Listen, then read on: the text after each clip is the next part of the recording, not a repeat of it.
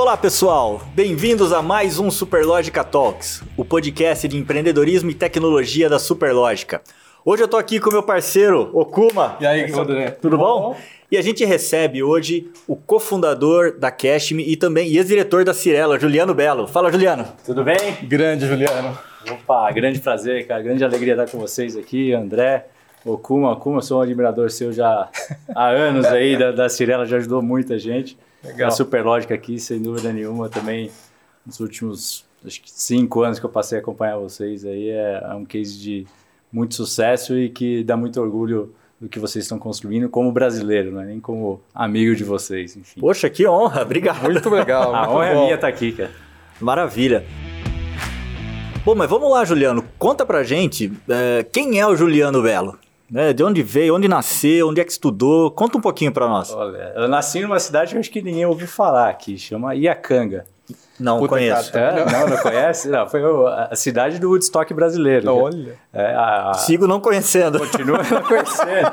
Se procurar, no, se procurar no Netflix, vocês vão achar. Tem um, tem um, um episódio no Netflix lá falando do estoque brasileiro, que foi Olha. realizado em Acanga há 30 anos. Há 30 não, há 50 anos, cara. Uau. É, a cidade de 6, 7 mil habitantes, próximo de Bauru, interior de São Paulo. É, mas eu nasci porque a família inteira da, da, da minha mãe e dos meus pais são de lá.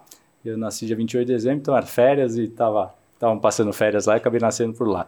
Mas fui criado em São Paulo é, e, e fui para o interior, morar para o interior em, é, com 19 anos para fazer faculdade em São Carlos. Então, Uhum. fazer engenharia na USP São Carlos lá. E aí foi minha experiência que comecei a ficar mais fora de casa, né? E daí, então, é, 100% fora de casa e morando é, em república, estudando fora. E, e aí começou, acho que um pouco da, da vida fora é, do mundo familiar ali, do pai, mãe, etc., né? Com 18 para 19 anos. Show de bola. E aí, você fez engenharia civil lá em São Carlos e, co- e qual foi o primeiro emprego? Cara, eu fiz engenharia civil e dando um passo para trás, é, é, naquela época eu fiz engenharia civil, entrei em, em 2000, 2001.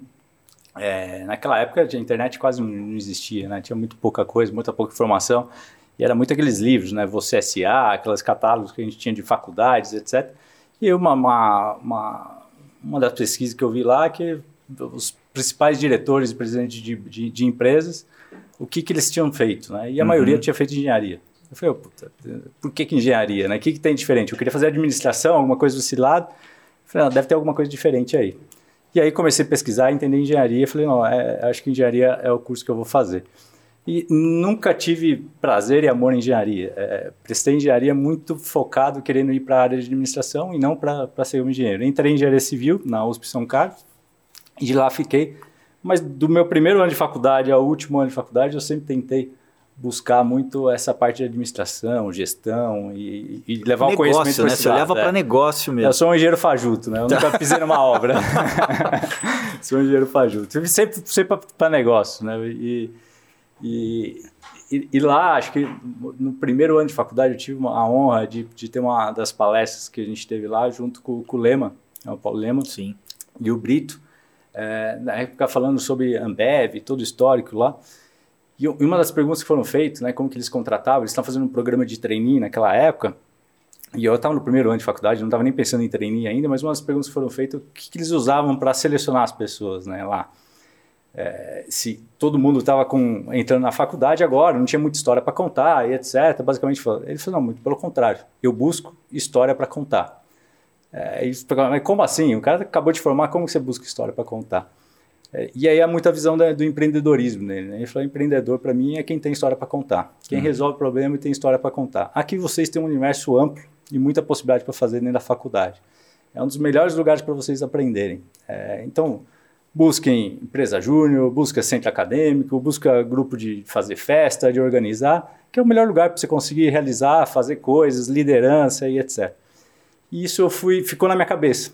E, e eu fiz de tudo na faculdade, menos estudar. Então, eu fui presidente do centro acadêmico, fui diretor da empresa júnior, é, abri é, colégio, uma franquia do COC, fiz, fiz de tudo um pouco né, né, nesses seis anos de faculdade, acabei atrasando um pouco, não consegui fazer os cinco.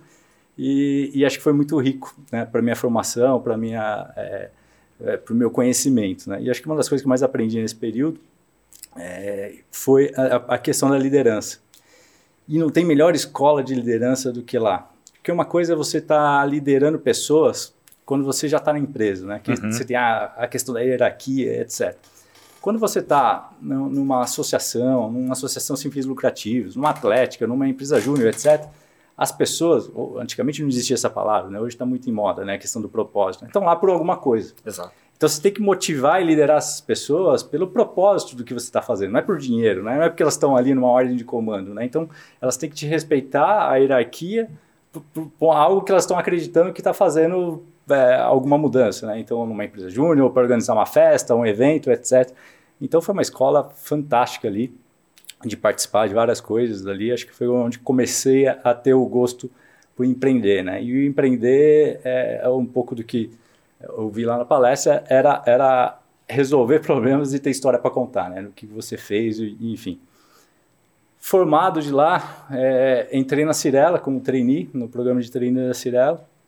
E, e de lá, praticamente, aliás, praticamente não, foi minha única empresa. Tá. É, é, é registrada em carteira, né, em CLT e fiz toda aquela trajetória, né? De trainee, virei diretor financeiro, é uma história que posso contar um pouco mais aqui.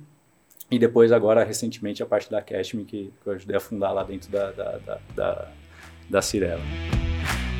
Agora, você estava comentando sobre o, o Paulo Lehmann. Mas por que, que você acabou escolhendo a Cirela? Porque imagino que lá a turma é super assediada por muitas empresas, né? Aliás, o Lemon vai na. na Cara, né? melhor não fazer essa pergunta. Vai que agora ele encontra, ele fala pra Cirela. Cirela acreditava que ele era um puta engenheiro civil. Olha, é, coisas da vida, né? Eu, eu nunca tinha ouvido falar de Cirela. Né? E nunca tinha ouvido falar do mercado de incorporação. É, não, não se ouvia. Então e a, e a faculdade de engenharia civil, ela, ela peca muito nisso, né? ela é muito focada na parte técnica. Então, para mim, engenharia era engenharia de obra, construção de prédio, não sabia o que era incorporar, que uhum. etc. E um dia um, saiu uma matéria do Dr. Eli, né? Eli é o fundador da Cirela, e, e, e, ele, praticamente a vida dele inteira, ele deu quase nada de entrevistas, né? Ele, ele fugia da Super mídia, recluso, etc. Né? Muito recluso. E aí eu vi uma entrevista dele, contando um pouco da história da, da, da, da vida dele. E, e, eu lembro naquela época lá, um das, dos itens da matéria falando que ele abriu mão de luxo, etc. Ele tinha um Versalhes naquela época e já era um dos caras mais ricos do Brasil, estava entre os 10 mais ricos do Brasil naquela época. E não tinha carro, não tinha estrutura, não tinha nada, né? E até a empresa de segurança esforçou ele a comprar é, é, carros mais novos, etc. Tal, por questão de segurança. E aí contando um pouco da história é, dele na Cirela e o tanto de, de que ele dava valor de fazer coisas boas, coisas corretas, as doações, já era um dos caras que mais doavam no Brasil naquela época.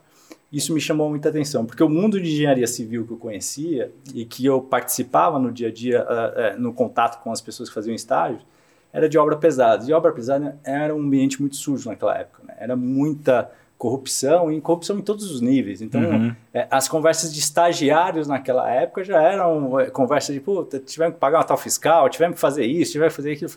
Isso eu não quero para mim. Então, o mundo de engenharia civil é, não não estava no meu radar. Uhum. E aí, uhum. quando eu vi aquela matéria, eu falei, opa, tem alguma coisa diferente aqui. E aí comecei a estudar o mercado de, de incorporação.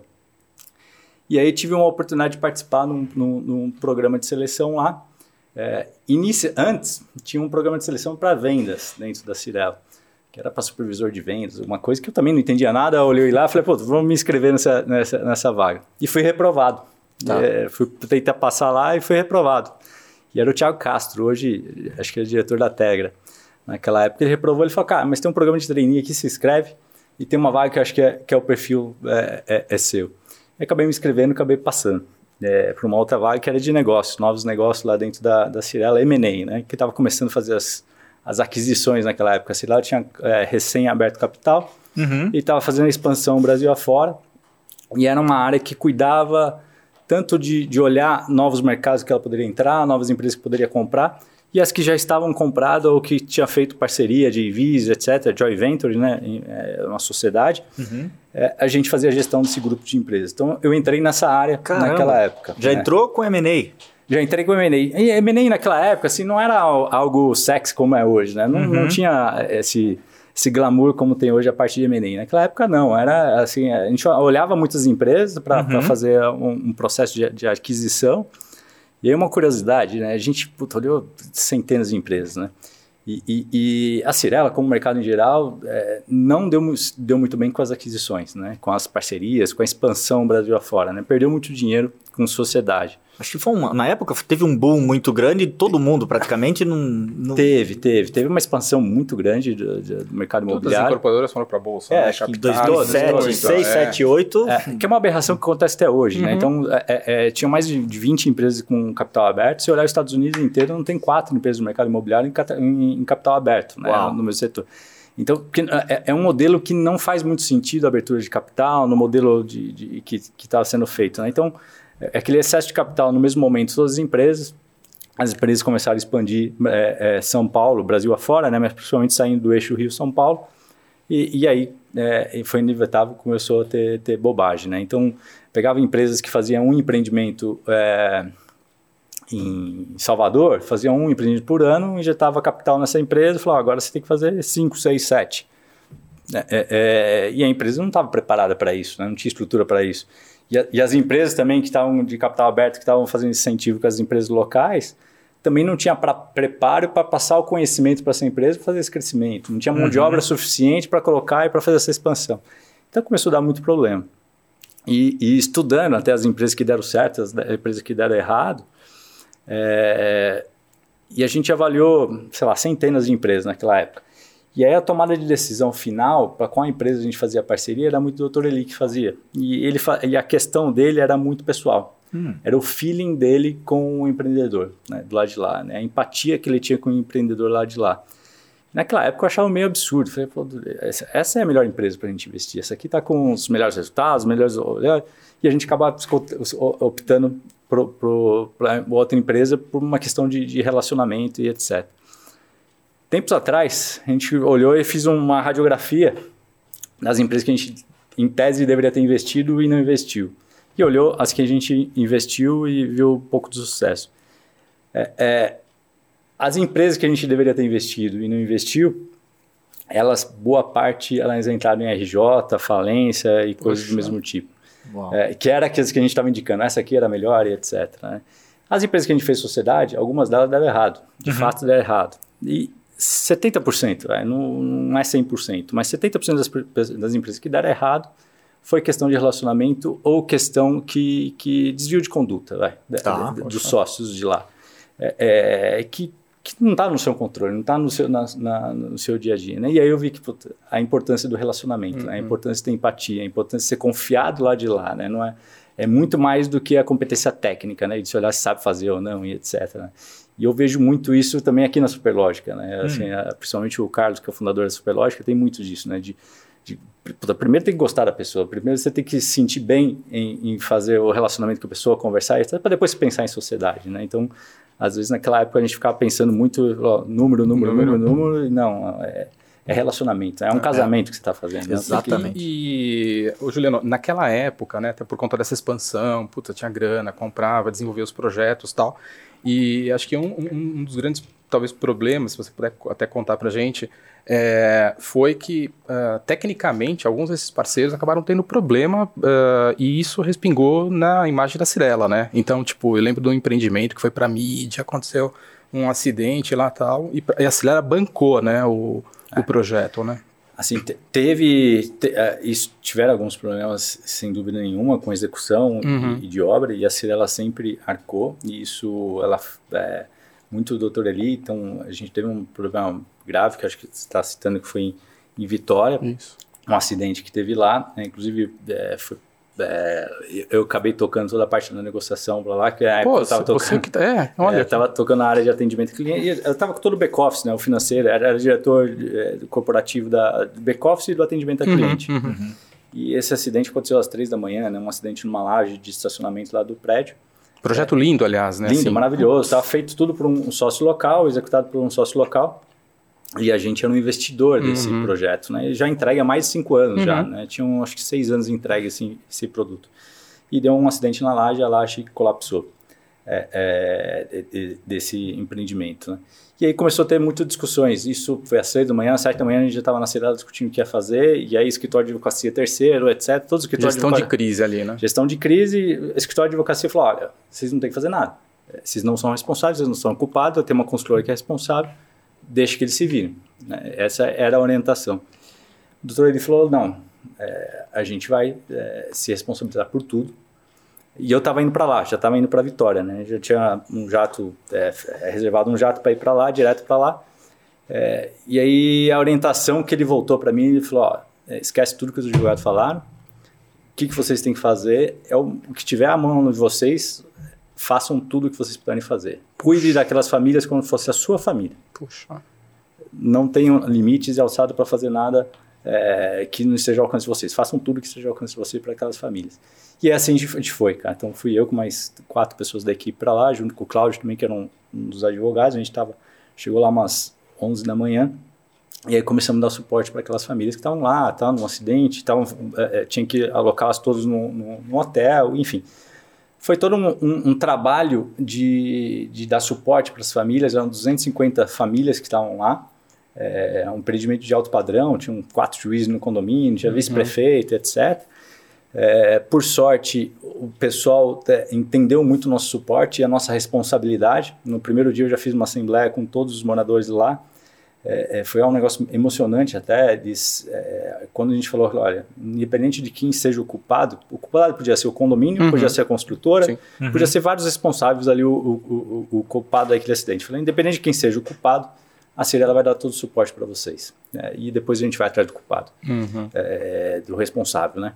E, e, e, assim foi feito. Então, as, aquelas famílias naquele momento de, de crise e, e, e nos, um dos momentos mais é, que sofreram muito naquele momento, aquele impacto ali, elas aplaudiram em pé a gente pela decisão que a gente Fantástico. fez. Né? Foi um negócio que, que, emociona. É, espetáculo. Fantástico.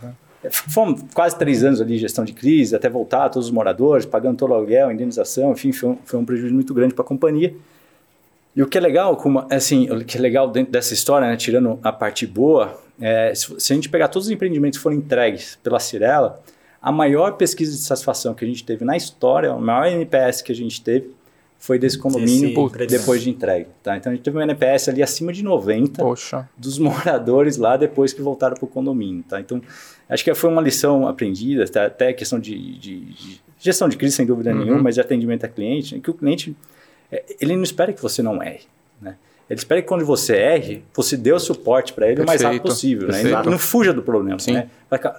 Erramos, mas estamos aqui para resolver o mais rápido possível. Né? Uhum. Né? Errar todo mundo vai. E, e, e, do lado de lá, o consumidor, ele também é um empresário, ele também é um funcionário de uma empresa, então ele também está suscetível ao erro no dia a dia dele. Uhum. Né? Então ele sabe que, que o erro faz parte do processo. Né? Agora, o que ele não espera é que você fuja do problema, que você jogue o problema para ele, que você não dá o suporte para ele, que você não responda rápido para ele, enfim. Sim. Então acho que isso foi uma lição é muito importante. Muito bacana. Riquíssimo. Puta, aliás, obrigado é. por compartilhar esses detalhes todo, porque isso não vem, né, às vezes pra gente. Né, Exatamente. Mercado. Cara, Exatamente. fantástico. Muito bom. Muito bom. E, e, e, tua evolução? Chegou, começou a trabalhar com M&As, você estava falando agora que você já estava liderando financeiro, toda a parte de back-office, mas como é que foi essa evolução na Cirela? Legal. É, é, comecei em M&A e aí M&A em algum momento é, deixou de fazer sentido, porque já, uhum. as aquisições já tinham sido feitas, etc. Essa área passou a ser uma área de processos e governanças. Né? Então, para a gente levar um pouquinho do que, que era a cultura, a metodologia, a forma de trabalhar da Cirela para essas empresas que estavam adquiridas ou com sociedade em andamento. E aí foi uma área muito rica, porque é, eu, recém-formado, não entendia de nada, tive que começar a entender de, de várias áreas. Né? Então, entender como que faz uma compra de terreno, como faz uma aprovação, todo o ciclo da Cirela, do início ao fim, a gente tinha que entender e levar para esse sócio. E aí foi um, um, momento muito rico também, porque a gente é, é, é tinha um pouco daquela questão da ser o dono da verdade, né? Falou, eu, a gente já fez aqui várias, aí chegava para o sócio e falava, ah, agora você tem que fazer assim. Ele falou, cara, mas aqui não funciona assim, cara. E aí a hora que você consegue trocar essa informação, você vê, pô, o que você está falando faz sentido, você está fazendo melhor do que eu aí. E aí a gente chegar num dilema de falar, qual que é a metodologia que a gente adota, né? A nossa ou a sua, né? Então, uhum. para mudar, trazer a sua cultura para a nossa... A, esse impacto dessa mudança é muito grande, né? Porque a, a, companhia como um todo é muito maior do que uma pequena empresa. Então, tinha momentos que, que essa é, é, era uma mudança que valia a pena para fazer para o grupo todo e fazia, para o melhor da, da, empresa, e tinha momentos que não. Falava, infelizmente, o, nosso seu jeito é melhor, mas o impacto vai ser baixo num todo, então é, vamos ter que conciliar e fazer dessa forma. Essa área, é, em algum momento, ela também já não fazia tanto sentido. Tinha, e a Cirela começou a criar regionais, né? Então a gente tinha a regional norte, sul, centro-oeste, nordeste, etc. E eu fui para uma regional, eu fui tocar uma regional chamada Nordeste. Né? Uhum. Né? Cada regional deste tinha uma mini cerelinha lá. Uhum. Tá? Então tinha o financeiro, tinha, naquela época não tinha nada centralizado, né? centro de serviço compartilhado, nada. E eu fui tocar esse financeiro lá dessa regional Nordeste, que era uma regional que estava tendo problema na época. Ficava e onde? Ficava em Salvador e Recife, né? Tá. Tinha o escritório Ah, então- nos dois, né? Ficava, Uhum. ficava em trânsito nos dois. E fui, foi uma das primeiras promoções que eu tive, fui para lá, é, contratei equipe, montando a equipe, no final da... Isso em um mês, né? Eu morava em República ainda, em São Paulo, fui para lá. Em um mês que eu estava lá, o seu Rafael me chamou, no início da crise de 2008, o seu Rafael era o vice-presidente da empresa, era o CFO daquela época, hoje é conselho da, da Cirela, umas, coisas, umas Rafael pessoas que eu mais... Novelino. Rafael Novelino, né? Uma das pessoas que eu mais admiro é, é, como, como executivo, história de pessoa, empreendedor, é um cara fantástico. E ele me chamou para São Paulo e falou, olha, Juliano, tudo que a gente prometeu de promoção e etc., esquece tudo, volta para Salvador, todo mundo que a gente contratou a gente vai demitir, estamos passando por umas crises mais sérias que a gente já teve em 2008 e infelizmente a gente vai ter que enxugar drasticamente o, o quadro de colaboradores, né? Que lá foi um baque gigantesco para mim. É, e aí foi um aprendizado também, né? Que fiquei pé da vida com a empresa. É, falei, puta, mas ia ser promovido, ia ser lá. Ele falou, "Ó, agradeço que você está com emprego. foi, foi bem assim. E, e- e acho que é um negócio legal, porque às vezes quando a gente entra na empresa, a gente fica achando que. Que é, é, e é isso foi um aprendizado que empresa é igual casamento, né? Tem momentos de alto, tem momentos de baixo. Não é amor o tempo todo, né? Tem momentos que você vai estar pé com a empresa, tem empresa que vai estar pé contigo, mas o importante é ser fiel às duas partes, né? E acho que isso é o, é o mais importante que vai levar para o longo prazo, né? O relacionamento de longo prazo, né? E aí, engoli o choro naquela época, faz parte, vamos embora e, e, e virar a página. E aí o seu Rafael me trouxe para São Paulo de volta, ele falou, ah, Juliano, já que você não está fazendo nada aí, tem uma área aqui que é, precisa de um pouco de ajuda aqui. Era um patinho feio lá na empresa, cara, fica nessa área aí, fica quietinho aí, e, e- e meio que me escondeu nessa área aqui, falou que aqui não vai te cortar e eu fico te dando um apoio aqui. Falei, tá bom, era uma área de financiamento imobiliário. E aí fiquei nessa área por uns dois, três meses ali. E aí, em final de 2008, o governo chamou algumas empresas para fazer é, um plano, a crise, né, muito Sim. forte. O governo chamou para fazer um programa habitacional. é, e aí, o seu Rafael, que deveria tocar esse projeto, ele já estava mais idade, ele falou, "Olha, eu não vou ficar indo para Brasília, ficando lá o tempo todo. Vai você tocar esse projeto, já que você não está fazendo muito aí, já aprendeu o que é financiamento imobiliário aí nesses dois, três meses, vai para lá e toca esse negócio no meu lugar.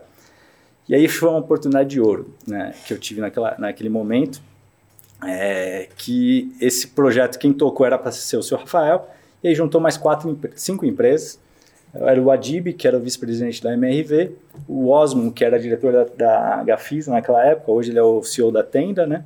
É, o Walter Torre, que era o da, da W Torre, e o Ricardinho da Direcional, que era, que era o filho do Ricardo da, da Direcional, que era diretor da Direcional, hoje ele é o CEO da Direcional. né?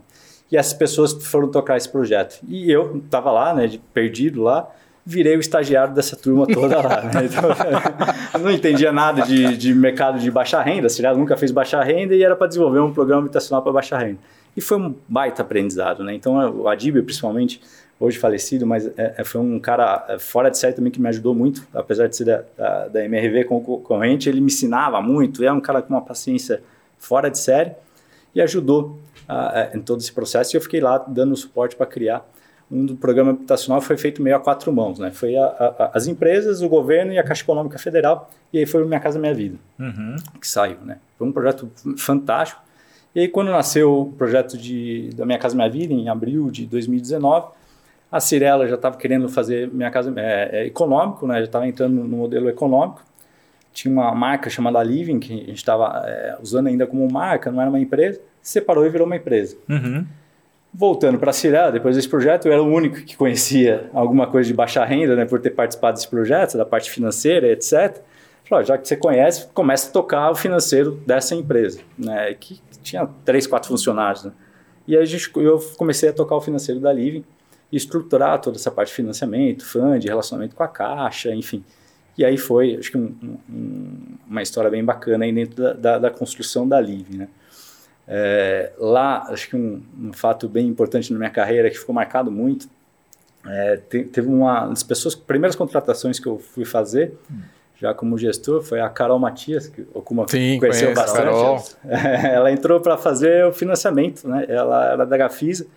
E aí na seleção dela, como se fosse hoje, a, a, a hora que eu fiz a entrevista para fazer o financiamento e relacionamento com a Caixa, a hora que eu saí da entrevista, a, a menina do RH me chamou de canto e falou, Juliano, eu gosto muito de você, mas não contrata ela.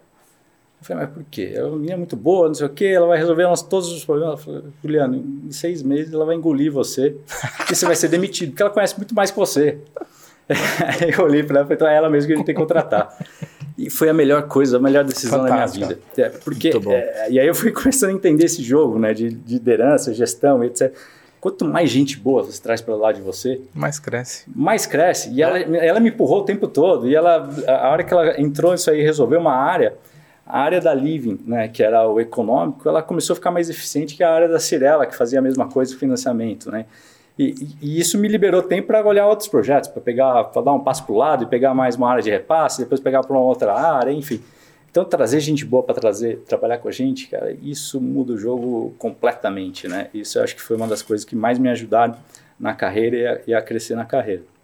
É, de lá da Living, eu fui para uma regional chamada Centro-Oeste, que hum. mais uma vez tinha um grande problema. Um dos grandes aprendizados na Cirela foi esse, né? É, é, não vê bola quicando, pega a bola quicando e, e resolve, chuta resolve. pro gol e uhum. independente se é problema seu ou não, cara, vai lá Vambora. e pega, né? Uhum. Vambora. E isso acho que é muito rico para a carreira, porque você fazer o que você fez no dia de ontem, antes de ontem, não, é legal, mas não evolui, né? Você não Exato. aprende coisas novas, né? Você pegar coisas novas o tempo todo... Te limita, isso te limita. É, é, é isso que te força a, a, aprender, né? Coisas que você não está é, 100% pronto para resolver, que você não tem todos os caminhos, que você não sabe como Te tira da resolver, zona de conforto, né? Tira da zona de conforto, vai fazer você aprender, vai você buscar informação até resolver aquele problema. Então, isso faz uma... É, o seu conhecimento evolui muito rápido. E, e e aí tinha uma empresa que ia entrar em uma dessas sociedades que estava entrando em recuperação judicial naquela época, foi uma das primeiras no mercado, chamada Líder. Uma empresa fantástica, mas problema de sucessão familiar. A empresa ficou né, andando de lado e entrou em RJ. E como a gente tinha uma sociedade muito grande com eles, a gente tinha que assumir toda a operação da empresa, que era mais de 200 funcionários, umas 10 obras em andamento.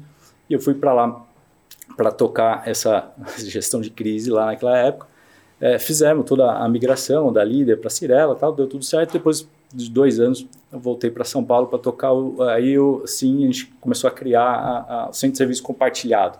Né, juntar todas aquelas regionais que a gente fez, uhum. centralizar em São Paulo e eu fui tocar esse projeto como, aí como diretor financeiro da Cirela, toda a parte de back-office né, da, da, da, da, companhia. Acho que foi um pouco da um resumo aqui que da, bacana, da, da história. E, e, e, as sinergias que vocês criaram, criando esse centro de custo, esse centro de serviço compartilhado, deve ter sido tremenda. Cara, foi. É, foi muita. É, e, e, o mercado imobiliário é um mercado de alto e baixo o tempo todo, né? Assim, uhum. todo, o, o, mercado de maneira geral é assim, né? Mas o, o mercado imobiliário ele é sempre é, é, mais negativo e mais positivo que os outros mercados. É sempre, o extremo é muito maior, né? Tá. Porque a hora que entra em crise, é, é, as pessoas não vão comprar imóvel, né? É, assim, é um dos maiores investimentos de, da, da, maior parte das famílias, né? No momento de crise, ela fazer um dos maiores investimentos da vida dela é, é muito arriscado, né? Só se a pessoa tem uma confiança muito grande ou tem um histórico legal, enfim, então é exceção, né? Então, no momento de crise, o mercado imobiliário para total, né? E, e era no momento de crise desse que a gente montou o centro de serviço compartilhado para reduzir custo e, etc. E aí que acho que foi quando eu comecei a me aproximar um pouco do mundo do ecossistema de startups. Tá. É, isso há, sei lá, uns, há uns 10 anos, 9 anos.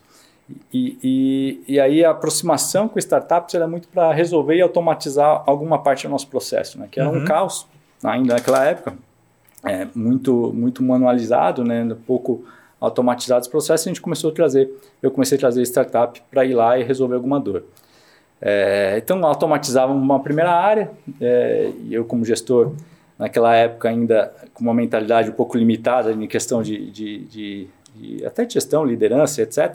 A hora que automatizava a primeira área, puta, foi um sucesso, reduzi 15 pessoas. E falei, ó, oh, reduzimos 15 pessoas aqui, foi maravilhoso, startup, vamos resolver outra coisa, agora vamos ao IPTU reduzir mais quatro pessoas no time, né? E diretor financeiro, você quer reduzir custo, isso aí você comemorava, né?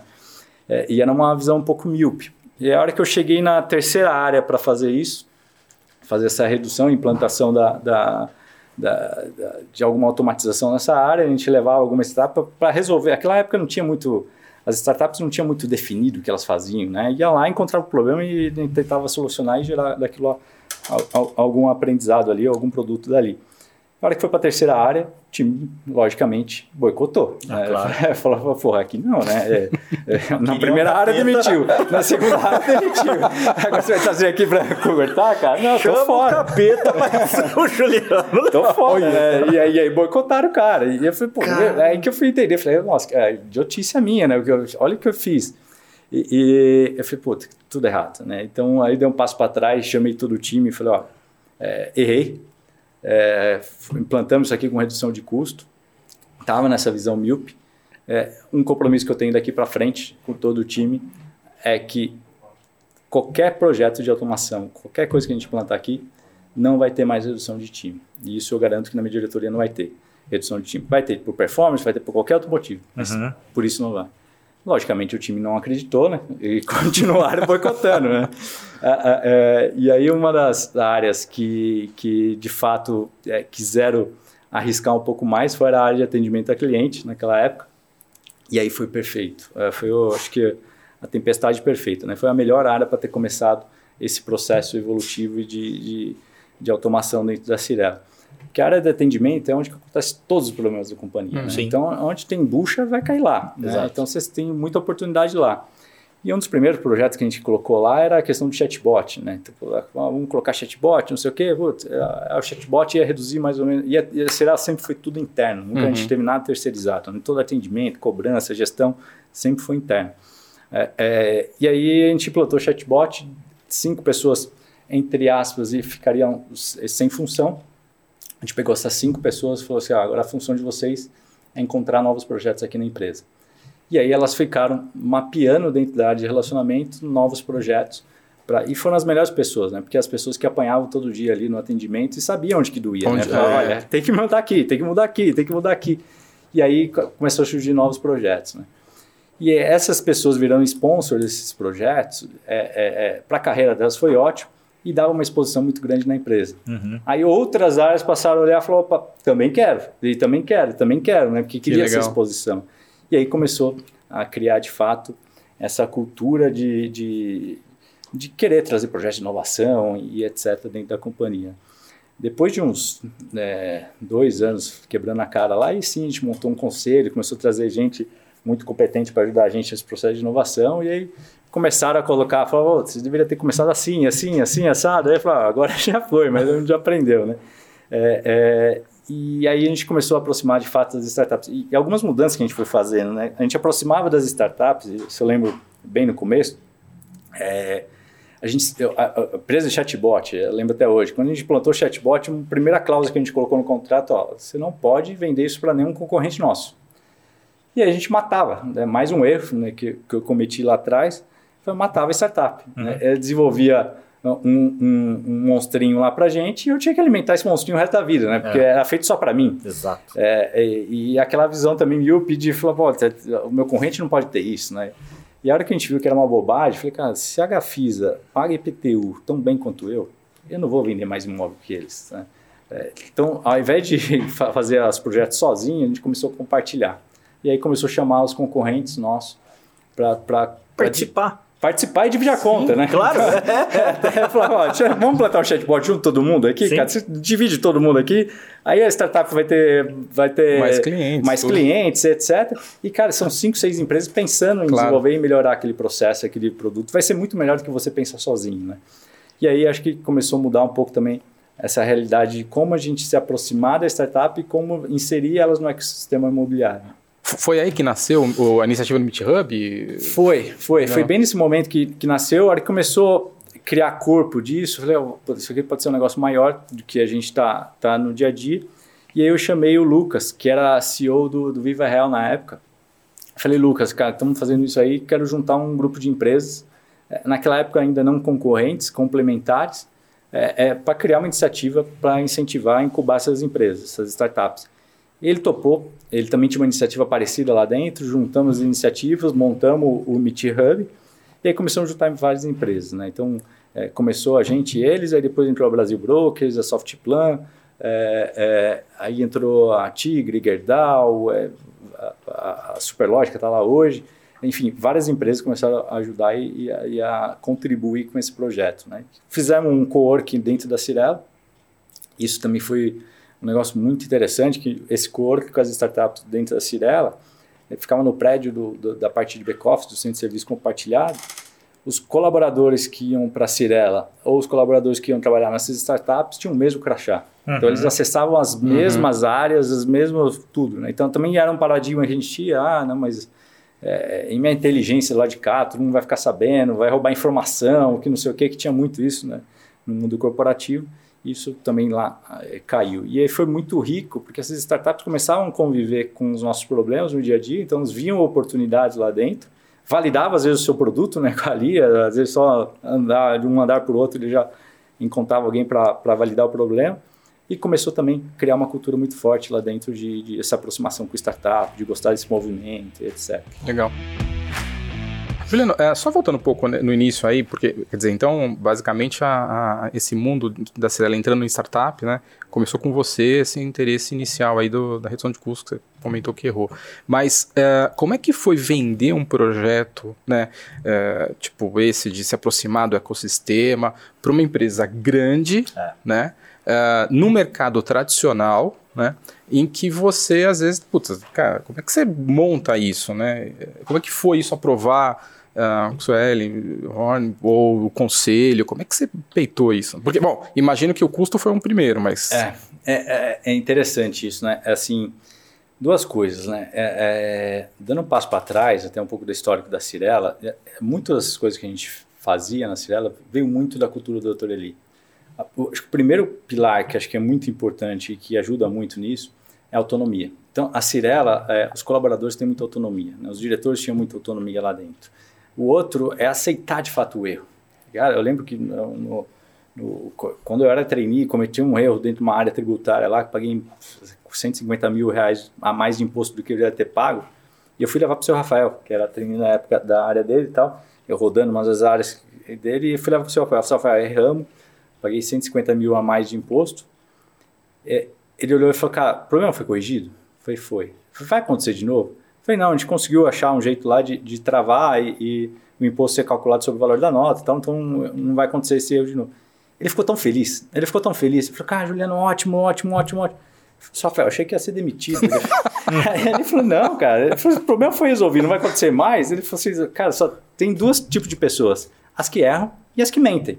Ele falou assim, que ótimo que você trouxe e comentou para mim, porque senão você ia esconder isso aí, ia ser fato, né? Então, é, é, e essa cultura é muito genuína lá dentro. Né? Hoje a gente vê muito startup falando, etc. Isso aí era já o dia a dia uhum. da, da, da, da, Cirela há 50 anos, muito vindo do Dr. Eli. É, é, então, isso ajudou muito. Agora, quando a gente começou a aproximar dessas startups, praticamente não tinha custo. É, tudo que foi desenvolvido com a startup é tudo meio a quatro mãos, uhum. etc. Tal. E, e, eu usava a Cirela para validar é, e falei, cara, se você aprender aqui, desenvolver aqui, você pode implantar fora depois. Só que no começo, a gente foi, eu lembro que a gente foi uh, colocar uma primeira pessoa para inovação dentro da, da, da Cirela. E eu fui tentar aprovar essa vaga. E não consegui aprovar dentro da Cirela. Não, cara, que inovação, que vai gastar dinheiro com isso, etc. E não aprovamos. Uma pessoa de uma área, acho que é uma pessoa de cobrança saiu da companhia. É, ao invés de repor essa pessoa, eu contratei uma pessoa de inovação, o Fred, é, que entrou nessa vaga de cobrança. Falei, Fred, você vai ser um analista de cobrança, você vai tocar o um projeto de, de, de, inovação. Se alguém te perguntar aqui, cara, você é de cobrança. então você é da área de cobrança aqui, mas você vai tocar, essas startups estão aqui, tem um monte de empresa aqui, cara, que está me dando um trabalho danado e precisa uhum. alguém coordenar isso daqui. E assim foi. Chegou um momento que o doutor Eli me ligou uma vez, eu lembro até hoje, ele falou, Juliano, alguém aqui me falou que a gente tem um cubinho aqui dentro da, da, da Cirela, eu não sabia de nada disso. Que cubinho? Você falou, não, o cubo do Itaú, parece que você tem um negócio aqui parecido. Descobriram. Flash, tem, tem, tem aqui na, na, no prédio Rossi aqui, se o senhor quiser visitar aqui qualquer hora, ele foi ficou encantado lá com as startups, etc., naquela época. Tal. Mas é, é, isso, né? É, dava muita autonomia. Né? Nunca ia julgar porque você fez isso, porque você não avisou e etc. Tal. Então era, tudo estava so, sob controle ali, é muito pouco da, da iniciativa. Essa área de inovação depois criou corpo, saiu da minha diretoria, hoje tem uma diretoria específica, que é o, que é o Savaia, que toca isso daí, enfim. É, hoje dentro da, da Cirela é uma coisa muito bem estruturada e, e é, o Efraim, que, que é o vice-presidente hoje, ele deve gastar, sei lá, 30% do tempo dele, sem dúvida nenhuma, focado em, em iniciativas com startup, com investimento fora do core Cirela. Né? Que então, legal. É, legal. Hoje muito é... legal, muito legal. Ué, antes da gente entrar no, no Xodó, né, é, Cash, né, tem mais uma questão manda, aí. Manda ver. Uh, você comentou sobre a marca Living, né, e a Cirela tradicionalmente muito forte no mercado de, enfim, alto padrão, Sim. né, luxo e tal. Como é que, é essa, como é que foi essa gestão de, das marcas? E eu nem pergunta. sei hoje com todas as, as marcas que tem, né? A, a Cirela é, é, assim, é, é um ambiente que foi sempre muito propício a, a, desenvolver novas empresas, inclusive concorrentes. Né? Então, se você olhar dentro da Cirela, no, no, no, ano passado, ano retrasado, por exemplo, teve três empresas do grupo que fizeram IPO. Uhum. E essas três concorriam. Né? Duas são concorrentes diretas, né? que é a Plano e Plano e a Curi, que faz, é, trabalham na baixa renda. E a Cirela tinha 50% das duas empresas. A Lavi também é outra empresa que abriu capital, também tinha 50%. Então, tem um grupo de empresas ainda daquela época tá? Uhum. que, que deram certo, continuam até hoje, e que trouxeram muito resultado. Então, esse ambiente de competição né, e sociedade, isso sempre foi muito natural dentro da, da, da, da, da empresa, né, de dividir, compartilhar e etc., e fazer em sociedade. Isso sempre foi muito natural. A questão da baixa renda, no começo da, da, da, criação da Living, teve, assim, foi complexa essa mudança, porque sempre fez alto padrão e passou a fazer o econômico. E, e, e um movimento que, que a Cirela fez muito acertado naquela época, que foi até contra os analistas, etc., não, não fazia muito sentido, mas foi separar o escritório. Separou completamente, tirou a equipe que era da Living, a gente mudou até de prédio, a gente ficava uhum. no ITM ali na, na, Então a Cirela sempre foi na Faria Lima, um lugar uhum. nobre, a gente foi para um lugar do lado do CEASA ali, que era um, um ITMX, que é um centro texto, é. que era um prédio da Cirela antigo, é, da, da CCP é, é um prédio, assim, é, é, alagava o ITM ali, a, a, o CEAS ali, de vez em quando você via a melancia boiando, essas coisas. Então, é um lugar bem econômico. né? então, é, e lá foi o escritório da Livre. E foi a melhor coisa que aconteceu. Porque tinha algumas coisas que para a Cirela não, não fazia sentido, tipos de economia, etc., na gestão de custo, porque o alto padrão ele pode aceitar algum desaforo ali uhum. na execução da obra, etc., e, e, e, e não tem nada é, muito. É tudo muito. É, é, tailor-made, né? Tudo muito montado para cada projeto. Cada projeto é uhum. é muito exclusivo, né? Você não tem é, cópia de projeto e etc. E o econômico não, é uma fábrica, é uma uhum. produção. Então, o, o, o, essa separação do time acho que foi muito importante, de começar a criar uma cultura fora de ambiente, de orçamento mais é, é, espremido, de negociar cada item, cada item de fato importa no custo da obra. Porque tem uma diferença também muito grande, o, o, o, custo da obra no alto padrão, às vezes impacta 25% do VGV. Então, tá. às vezes 50% é o terreno, 25% uhum. é a obra e 25% é as outras despesas, mais de lucro e etc. Tá, aliás, para quem não é no mercado, é valor geral de venda. Né? Isso, né? então do, do, preço do imóvel que você compra lá, de um imóvel de um milhão de reais, 25% daquele milhão de reais, às vezes é obra uhum. de alto padrão, né? Quando você vai para o econômico, isso chega a 50%, 50 a 55% do custo total. Né? Aí 15%, 20% é, é a obra, é, é o terreno, aí tem as margens, tem o marketing, etc. Então, às vezes chega até 60% o, o valor da, da, da, obra. Então, o impacto da obra no valor final, ele é muito grande. Uhum. No luxo, ele é, ele é, é baixo. Né? Então, uhum. qualquer variaçãozinha de preço ali, às vezes o impacto tem tanto no dia a dia. Então, essa separação foi muito importante. E, e aí, começar a trabalhar com um time totalmente separado. Chegou um momento que a Living se posicionou, começou a fazer muito Minha Casa Minha Vida, foi o segundo maior player de Minha Casa Minha Vida por muito tempo, né, abaixo da MRV. Uhum. É, chegou um momento que a, a, a, o, as faixas do Minha Casa Minha Vida não enquadravam mais, a, a Living não conseguia mais produzir naquele preço, e a Living começou a ocupar um espaço da média renda. Né? Então uhum. a gente subiu a marca da Living para ocupar o espaço da, da, do, do, da média renda. E a Cirelo é, se posicionando mais como alto padrão e luxo, né?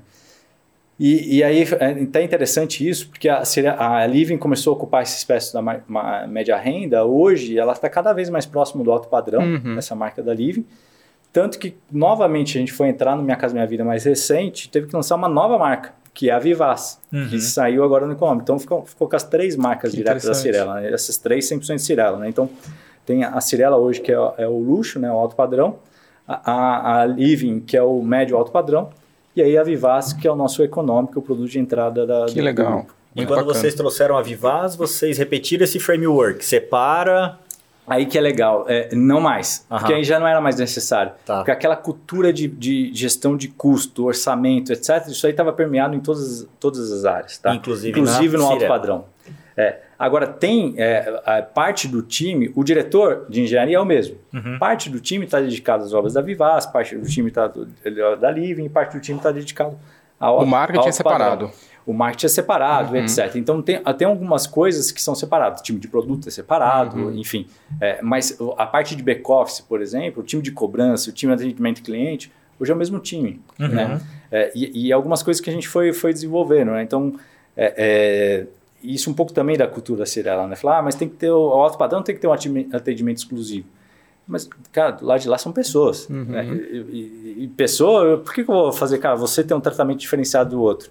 Não, então vamos fazer o mesmo atendimento, tanto o alto padrão quanto o econômico, e isso tem que fechar conta. Né? Então, é, é foi um pouco da cabeça que a gente fez na parte das áreas que eram de centro de serviço compartilhado, que atendia todas as marcas nossas, né? Então, isso Legal. eu acho bem Não, E é bacana, né? porque você, você tem um, um, Você pega o ciclo de vida até da pessoa, né? Ela compra a Vivasa, ela começa a crescer, vai comprar Living e, cara, quando estiver bem, vai comprar Cirela, né? Então, exato, exato. É assim, o, o que é diferenciado é o produto, a entrega, os Sim. brindes, a uhum. experiência que a gente leva para cada marca, etc. Mas o, o que dá para centralizar o atendimento, as ferramentas que a gente dá, a assistência técnica, uhum. é a mesma equipe, a mesma diretoria, o mesmo suporte que a gente dá. Né? Então, é, isso é um pouco diferente. Que legal. Uh, Juliano, e outra questão, você até tocou no ponto aí, né, da, das, da, outras empresas que, que a Acelera tinha participação, né? E o que a gente percebe é que no mercado da incorporação você tem muita parceria, né? Entrar em projetos uh, junto com o teu concorrente de outro produto, é né? Cara, conta um pouco como é que funciona essa dinâmica aí, né? Legal. O que, que dá certo, o que, que, cara, tem né? Até porque a gente aqui vai ter empreendedor de um monte de área que de repente, cara, aprender com quem está fazendo, né? Não, oh. não, reinventa a roda, é, né? Isso nasceu até reflexão, né? Por que, que nasceu isso? Os mercados, a maior parte dos mercados são muito competitivos, né? Então você não pode falar do seu concorrente, que não sei o quê, fazer tudo coisa. É, é, fora o mundo de startup hoje que tem um pouco menos dessa competição, mas ainda é forte nessa competição. Mas o mercado imobiliário é diferente. Por que é diferente, né? Antes da abertura de capital, as empresas não tinham tanta liquidez. Né? E, e você fazer um empreendimento, é, quando você acerta é ótimo, mas quando você erra, você pode quebrar uma empresa. Uhum. Né? A, a, a, a, exposição de capital é muito grande. Naquela época que tinha pouco acesso a capital, o único jeito de você fazer grandes empreendimentos, às vezes, era fazendo sociedades. Então, uma para compartilhar risco e, e outra para você conseguir fazer empreendimento, porque às vezes você não conseguia fazer sozinho. Né? Uhum. Né? Então, é, é, isso começou a ficar muito comum. E no final do dia também a disputa. Então, juntava três, quatro empresas disputando aquele terreno, fazia um leilão no preço do terreno que ninguém conseguia comprar. Falou assim, ah, vez de disputar, vamos comprar junto. Uhum. É, e aí comprava o terreno junto, a Gafisa e Cirela, a Gafisa e Tecnisa, enfim. Então, isso foi muito comum é, no dia a dia né, das empresas, né, se juntarem, é, é, competir, né? Então, tinha competição e tinha competição. Isso foi muito comum, natural. Então, acho que foi um pouco daí que nasceu essa questão de, de trabalhar tá. junto com as outras empresas. Hoje, com, a, com todo mundo com, com, muito capital, etc., deixou de fazer sentido isso. Então, são raros os empreendimentos que a Cirela uhum. tem outros sócios. Acontece ainda, acontece, mas é muito raro, tá. porque não precisa mais, a questão de risco já está diluída pelo volume total que a gente tem. Então, se errar um empreendimento, você tem outros 10, 15 que, que vão dar suporte, enfim. Então, é, é um mercado totalmente diferente. Mas esse clima de, entre aspas, é, a, a amizade, de conhecimento, de respeito entre as empresas isso acontece até hoje, né? A admiração. É, é, muito interessante quando a gente vê um concorrente lançando um empreendimento, aí quando esse empreendimento vai mal, o, o, o, o Efraim, por exemplo, que é um aficionado pelo mercado, ele fica triste. A empresa fica triste. Uhum.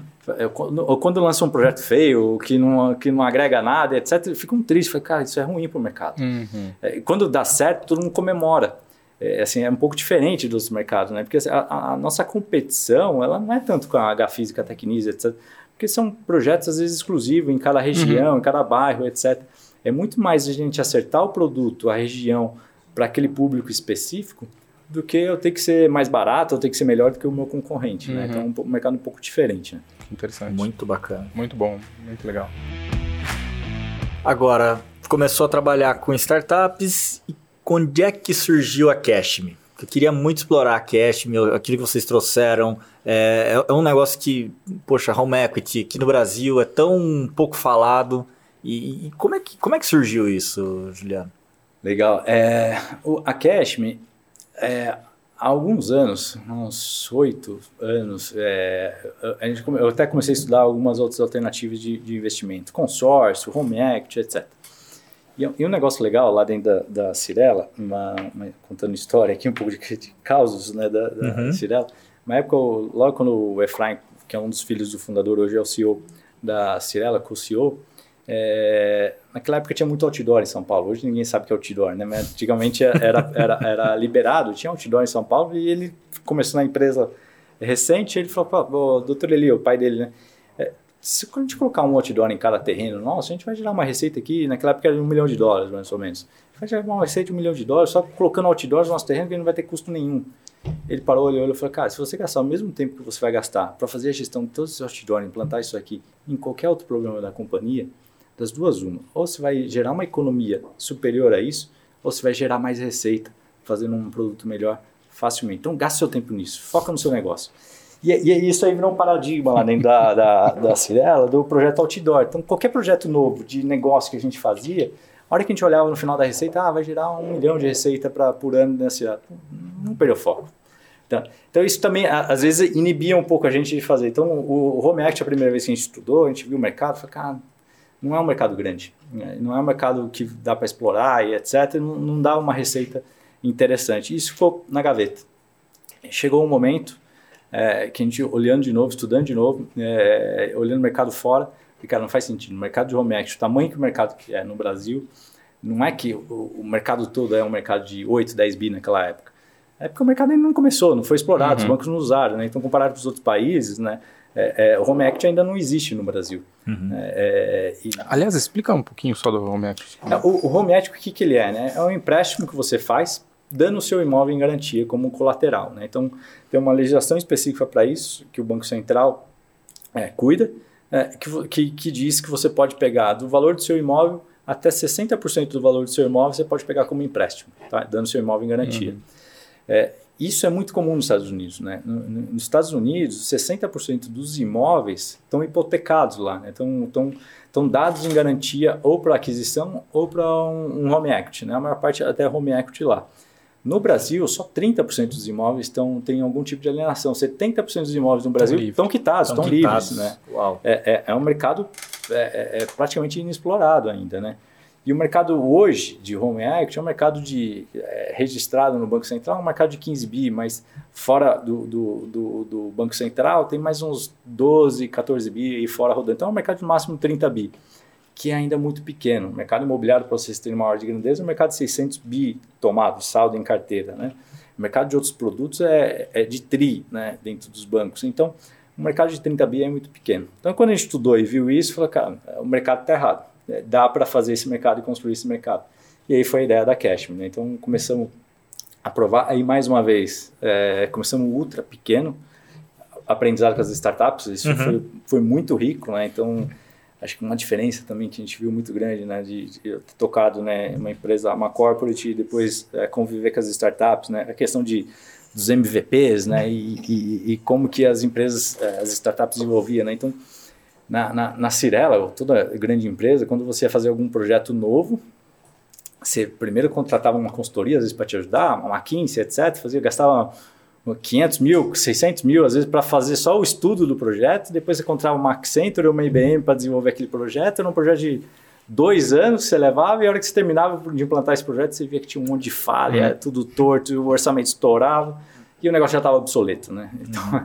E, e, no mundo das startups é completamente diferente, né? Não tem projeto, né? Você sai executando, faz aí, é, é, sai fazendo, e aí depois você vai automatizando e você vai criando em cima disso. Então isso eu acho que é um aprendizado muito grande com as startups e a gente começou o Home Act assim. Então meio que pré-aprovamos um piloto, colocamos um colaborador, o Thiago é, Vilela, que está até hoje na, na Cashman, a gente brinca é o 01, colocamos uma pessoa dedicada a esse projeto e aí começou a Cashman, né? Então é, no Excelzinho lá, fazendo uh, o simuladorzinho e, e, rodando todo o modelo. Ele foi o 01, ah, exatamente vai fazer quatro anos agora em abril. É, a Cashme. Hoje a gente está com quase 400 colaboradores na, na, na Que legal. Que legal. Então, é bem, bem, foi esse o processo. E nasceu lá dentro? Nasceu dentro da, do, da Cirela ou não? Você já aí é, criou fora? Como é que, como é que foi isso? Olha que legal. É, é também um negócio que a gente é, acertou sem querer. Né? Hum, É, é, quando a gente, a Cirela sempre teve um know-how financeiro muito grande. Né? Então, é, a gente, assim, o mercado brincava, né? Falava assim, ah, a Cirela não é uma incorporadora, é um banco. Né? uhum. Porque tinha carteira de clientes, financiava o cliente direto, etc., que não era uma prática comum no mercado. né? Então, chegou momentos que a, a Cirela tinha de clientes financiados, ela era o equivalente ao quinto maior banco do, do Brasil imobiliário. Né? Uhum. Então, era maior que a HSBC, por exemplo, que foi Uhum. comprado pelo Bradesco, enfim, tinha uma carteira muito grande de financiamento de, direto a cliente. Então, esse know-how, até uma das áreas que eu tocava lá, né, que era a gestão da carteira, cobrança, leilão, o processo todo, Uhum. a gente conhecia do início ao fim, né, como fazer a gestão dessa carteira, como dar o crédito, como fazer toda a gestão do ativo, do imóvel, se leiloar, como faz, como retoma, re- reforma, vende e tal. Então, a gente já tinha esse conhecimento, tinha esse know-how. Então, quando a gente olhou a Cash, falou, cara, esse know-how da gestão do ativo a gente tem. De precificar o imóvel, a gente tem também que a gente faz isso aqui no nosso dia a dia e tinha todas as ferramentas lá dentro da Cirela. O que a gente não tinha ainda era como trazer o cliente. né? Uhum. Essa, esse expertise a gente não tinha. E, e uma das primeiras coisas que a gente fez com, a- com a- o nascimento da Cashme era uma primeira regra. Falou, olha, é, tudo que surgir da Cashme vai ter que ser ex-Cirela. E nunca vai poder trazer prejuízo para os acionistas e os minoritários da Cirela. O que, que, que é isso? Né? Então, é, se um dia tiver que spin-offar a, Cire- a Cashme da Cirela, a Cirela não vai ter prejuízo. Então, ela não vai perder know-how, ela não vai perder conhecimento, ela não vai perder essa carteira, esse financiamento direto com os clientes. Então, continua. Então, a gente duplicou toda a estrutura desde o dia 1. Entendi. Naquela época, assim, não fazia muito sentido. Você fala, puta, vou ter que criar todo uma estrutura. Já tem uma estrutura de crédito aqui que os caras deitam e enrolam. Já tem uma estrutura jurídica, já tem. Vou criar tudo de novo. E foi a melhor coisa que a gente fez.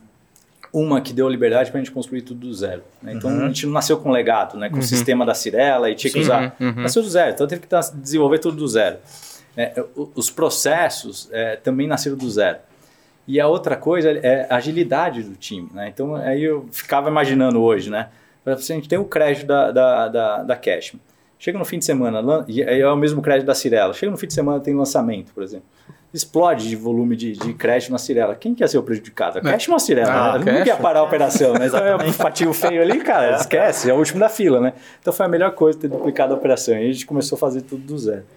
E, e o segundo item é a gente não poder atingir a base Cirela. A gente não poder trabalhar os clientes da Cirela. Hum. Eu falei, não, o cliente da Cirela é atendido pela Cirela. Então, trabalhar mar aberto. Uhum. Também que é um negócio que fala, cara, todo mundo acha que a- quando a- nasceu a Cashme, eram os clientes da Cirela que vinham para cá. Tem zero clientes da Cirela na base da Cashme. É tudo, e aí a gente foi no mar é- aberto isso é buscar novidade. cliente. É.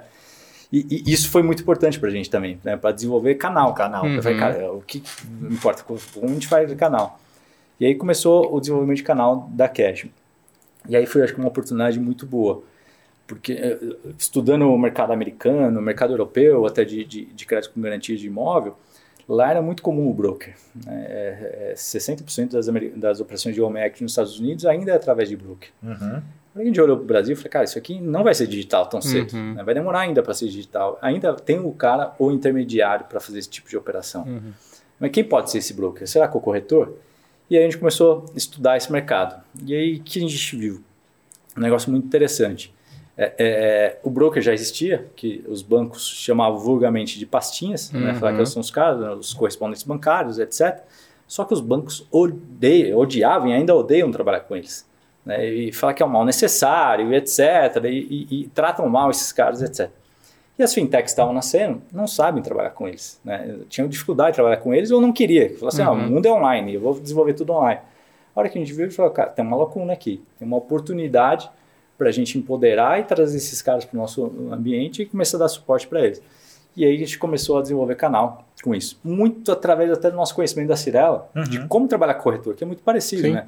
Como fazer a gestão de corretor, como motivar esse cara, como trazer ele para perto, Uhum. enfim. Então é um modelo muito parecido, né? E, e- e- e assim a gente começou a desenvolver canal. É, desenvolver essa rede de parceiros, hoje a gente chama de cash members, né? Está com 2.300 cash members espalhados pelo Brasil. Que legal, um exército. É, é um exército. E, e, o exército azul, a gente brinca. E, e, e aí esses caras são os parceiros nossos, é, pessoas que puta, a gente tem um carinho e um respeito enorme. É, é, e que a gente cada vez mais está levando ferramenta, tecnologia, é, é novos produtos para eles, para eles trabalharem para a Cashme e dar suporte para o nosso dia a dia originando crédito para a gente. Né? Então, essa é a nossa grande força. Em paralelo, a gente foi trabalhando digital também. Uhum. Né? E, e, a gente brinca, né? A, a, a Cashme, quando ela nasceu, é, diferente da, das startups, apesar de a gente nascer dentro de uma empresa rica, é, a gente nasceu com um OBZ, né? Com um orçamento base zero. Então era uhum. tudo muito difícil. Cada vaga que a gente ia provar lá era, tinha que justificar muito para entrar essa pessoa e começar a trabalhar lá. Então, do dia 1 um da Cashman até hoje, a gente queimou zero caixa. Né? A gente nunca teve é, sempre foi lucrativo desde o primeiro dia né, da, da Cashme. Todo o dinheiro que a gente colocou lá uhum. da Cirela na Cashme foi capital para empréstimo, mas não para equity, para funcionário, etc., porque sempre se pagou a, a, operação. Né? Então a gente teve esse zelo pelo capital muito forte desde o início da Cashme. E isso um, um pouco diferente do mundo das startups, e, e aí não é, é, é, julgamento que é certo e que é errado, uhum. é, é, é, o que a gente tinha na mão. Sim, né? Era a possibilidade que a gente tinha. Então, assim, por um lado, a gente tinha um zelo para o capital muito forte, né, e, e, olhar essa visão de, de, lucro. Por outro lado, quando também tinha os nossos concorrentes, tinha capital é, é, é, abundante, né, algum concorrente nosso, ela, ela pode fazer mais teste, uhum. ela pode gastar mais e, e, tentar mais frentes, etc. Então, tem o, os dois modelos acho que funcionam bem, tem o, o, a parte boa e a parte ruim dos dois modelos mas é, é, é, o que a gente tinha na mão e o que a gente foi fazer, né? Então acho que bacana. É, eu adoro, eu adoro falar da escassez, né? A escassez ela, ela te força a pensar fora da caixa. Total, né? Total. E, e, e aí assim um negócio legal, né? Essa escassez, a gente não sabia nada do mercado digital. Uhum. Como a gente vai trazer o cliente online? Não sabemos. Começamos a trabalhar e, e, e aí um dos cases que a gente adorava era o pessoal da Vind é, é, que eram próximos a gente. Aí conversando com eles, eles falaram, cara, não investe no, no marketing online que vocês vão só rasgar dinheiro. Investe SEO. E, cara, tráfego orgânico, etc. Mas como faz esse bicho aí? Como que eles fazem? Uhum. Não sabia. Ele falou, cara, começa a produzir conteúdo, traz um monte de redator. Cara, montamos um exército de redator no, no final do dia, produzindo muito conteúdo. Hoje a página da Cash, depois isso demora para dar resultado. Sim, sim. É, demora mais de ano para você começar a tracionar. Hoje o acesso na, na, na página da Cash está passa de um milhão e meio mais ou menos de, de usuários mês. É, é, quase duas vezes o nosso segundo maior concorrente, que é um dos maiores players que investem em mídia no Brasil hoje. É, e a gente conseguiu fazer isso com tráfego orgânico, né? Começou lá atrás e é agora que a gente está colhendo frutos muito fortes disso. Né? Muito então, legal. Agora, Juliano, o, o, produto, o primeiro produto foi Home Equity, mas hoje a Cashme não tem só Home Equity, né? É, a gente tem alguns outros produtos que a gente foi derivando, né, foi aprendendo com o Home Equity. Muitos dos produtos que a gente tem é o Home Equity, mas com outra, é, uma outra visão, uhum. uma visão um pouco diferente de como faz. Por exemplo, a gente lançou é, é, é antecipação de venda, né? O que, que é antecipação de venda? Ah, o imóvel está sendo vendido na imobiliária e às vezes vai demorar para vender esse imóvel, o cliente tem um, uma pressa para pegar o recurso. Então, a gente pega, garante, fala, ó, dou 50% do valor do seu imóvel. Quando você vender o seu imóvel, você paga a gente. Uhum. É o Home Act com uma outra roupagem, com foco exclusivo para imobiliário. Então, a gente lançou lá atrás, aí depois, hoje virou um produto, várias empresas fazem, é, é, mas é, é, o Home Act. Né? Uhum. E isso a gente vai fazendo várias derivadas desse produto Home Act, eu acho que é bem interessante. E aí outros produtos que a gente começou a entrar, né? A gente entrou no crédito para condomínio, fazendo empréstimo para condomínio, Superlógica é, é, é, é, nosso grande parceiro nisso, a gente está tá desenvolvendo junto com a Superlógica também, é, fazendo um empréstimo para o condomínio para diversos fins, né? Para o retrofit na fachada, também é mais um mercado que a gente estudou bastante, viu que não tinha nenhum grande player explorando, que uhum. tinha uma dor gigantesca dos uhum. condomínios, uhum. né, para precisar de crédito, e tinha alguns bancos que operavam. Mas como que os bancos operavam? Sempre com o aval do síndico. Uhum. Então o condomínio precisava pegar um recurso para reformar a fachada, modernizar o elevador, ou é, é, é, fazer investimento de placa de energia solar, mas o síndico tinha que ser avalista dessa operação. Meu Deus, o síndico que é avalista de uma operação, que o síndico por um ano, o cara vai dar um aval dele por 10 anos, o cara tem que ser doido, né? fazer um mínimo, já é doido porque é síndico, né? Primeiro já é doido porque é síndico, aí depois ele dá um aval na física, mas realmente ainda acontece isso, né? A gente falou, cara, não faz o menor sentido. Aí desenvolver um produto que não obrigue o síndico a, dar o aval e que a gente fica com, faz a gestão dos recebíveis em conjunto com a, com a, com a administradora ou com o síndico. Então, é um produto que está crescendo bastante, que a gente gosta bastante e que resolve uma dor muito grande dos condomínios, né? Que precisam de um recurso, às vezes, é, emergencial, para alguma obra emergencial e não consegue ter tempo hábil para fazer a arrecadação. É, ou, às vezes, até um investimento mais de longo prazo, uhum. etc., que ele precisa fazer. Então, acho que é um produto bem bacana. A gente tem o Constru Cashme também, que é para fazer o financiamento de casa em condomínio. Então você tem um lote hoje e você quer construir a sua casa, você tem uma dificuldade muito grande de você pegar empréstimo uhum. para fazer isso. Hoje só tem a, a, caixa que opera com esse produto, muito para baixa renda, mas você não consegue construir hoje uma casa de médio alto padrão num condomínio com dinheiro do, da, do, do, do SFH, né, uhum. do Sistema Financeiro da Habitação, né, com os, o Itaú, o Bradesco, Santander, etc. Eles não têm esse produto. Então a gente entrou com esse produto. A gente foi começar a se posicionar onde que os bancos não conseguem operar. Uhum. Se a gente for bater de frente com o banco, é, a gente não tem custo de fund e, e etc. É, é, para competir diretamente com o banco. Então a gente sempre vai nas lacunas que os bancos têm deficiência em operar de alguma forma. Né? Então no Home Act é assim, nesse Constru Cashme também é assim, é um produto que atende lá, na parte de condo também é, é da mesma forma e é assim que a gente foi posicionando os nossos produtos dentro da, da Cash. Legal. Voltando um pouco ainda em termos de negócio, né, enfim, do mercado imobiliário e tal, e um pouco do que lá atrás a gente acabava conversando um pouco, né, Juliano? É, como é que você vê né, as PropTechs, as Condotecs, é, enfim, Construtecs, e, e, enfim, como que cresceu isso, como é que está isso, o que, que, são os desafios que você enxerga né, do lado de uma incorporadora e agora também de uma startup? Eu posso pedir uma licença, porque eu tenho uma só para a gente não sair dessa Opa, história vamos lá, de canais. Vamos lá. É jogo rápido. Você falou canal offline e canal digital. Você poderia abrir para a gente hoje mais ou menos como é que está a proporção, do, de onde é que está saindo venda? Tá. É, hoje é mais ou menos 80-20. 80%, no offline no off. 20% no, no online. Né? Então, acho que a, a a nossa força comercial hoje é basicamente do offline. Uhum. É, e aí o que a gente começou a fazer? Né? A gente começou a montar toda uma estrutura para dar suporte para esses parceiros. Hoje a gente tem 20 regionais da, da Cashme espalhados pelo Brasil, que são pontos de atendimento e suporte a esse parceiro. Tá. Então tem, a gente está com o escritório em Balneário, em Porto Alegre, Curitiba, enfim, 20 cidades que têm um mercado forte e que a gente tem uma equipe local só para dar suporte para esses parceiros, né? para dar treinamento, engajamento, trazer ele para uhum. perto para ele entender como que é o modelo de negócio nosso e etc. É muito focado para essa rede de parceiros hoje. Legal, né? legal, legal. E a gente tem um terceiro canal, né, uma terceira fonte de originação também nossa. Assim, é, online hoje está tá uns, uns 15 a 20%. Ele tem um canal de novos negócios também que é mais ou menos uns 15% e o resto é, é, é o offline. O que, que é essa área de novos negócios? São parceiros estratégicos que a gente tem. Né? Então, alguns, algumas parcerias estratégicas que a gente faz é, é, por exemplo, Superlógica, você é um, um parceiro estratégico nosso, uhum. iFood é um parceiro estratégico nosso, o Gimpass é um parceiro que está tá lá dentro. Que, onde que o iFood entra? Por exemplo, a gente entra dando crédito para os restaurantes, para os donos de restaurante, etc., os lojistas que estão é, é, é, é, plugados lá na, na, no iFood, a gente faz a questão do empréstimo ali no B2B deles. Que legal. Né? Então, uhum. esse é um pouco do modelo que a gente está fazendo para levar crédito para essa aula. O Home Act no, no Brasil hoje, é, 50% 60% são empresários que tomam esse recurso, uhum. que eles utilizam meio que de capital de giro para sua empresa. Né? Então, como que uhum. o funding na, na, no Brasil ainda é muito caro, né? o capital de giro no uhum. Brasil hoje é 3, 3,5% ao mês. Né? É, então, boa parte dos empresários, que até é uma cultura do brasileiro, né, de ter muito ativo, né, ter muitos imóveis, uhum. né, principalmente os empresários, então dão esses imóveis em garantia que eles pré-pagam o capital de giro que eles já têm, reduzindo o custo de dívida dele e alongando a dívida também. Né? Uhum, né? Então, uhum. o capital de giro às vezes é de 3, 4, 5 anos no máximo.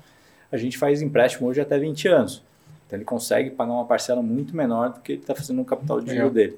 É, e aí, uma outra parcela também são os públicos que têm consignado e etc. Também que a gente acaba pré-pagando também essas dívidas, que a, a dívida do Home Act é mais barata. Uhum. E tem uma parcela que é investimento, reforma do imóvel, é, compra de empresa, etc., que também acaba tendo a oportunidade de pegar o Home Act para fazer o seu financiamento. Legal. Aliás, tem uma bom. mudança na legislação também, né? Que agora vai poder ter mais do que uma. Tá, tá, tá em tramitação, isso ainda não está uhum. tá aprovado, mas está em tramitação de fazer é, é, alienação de primeiro, segundo grau e etc. É, ainda acho que é um processo que está tá, tá andando rápido uhum. no Congresso, mas ainda não está aprovado. Ah, tá.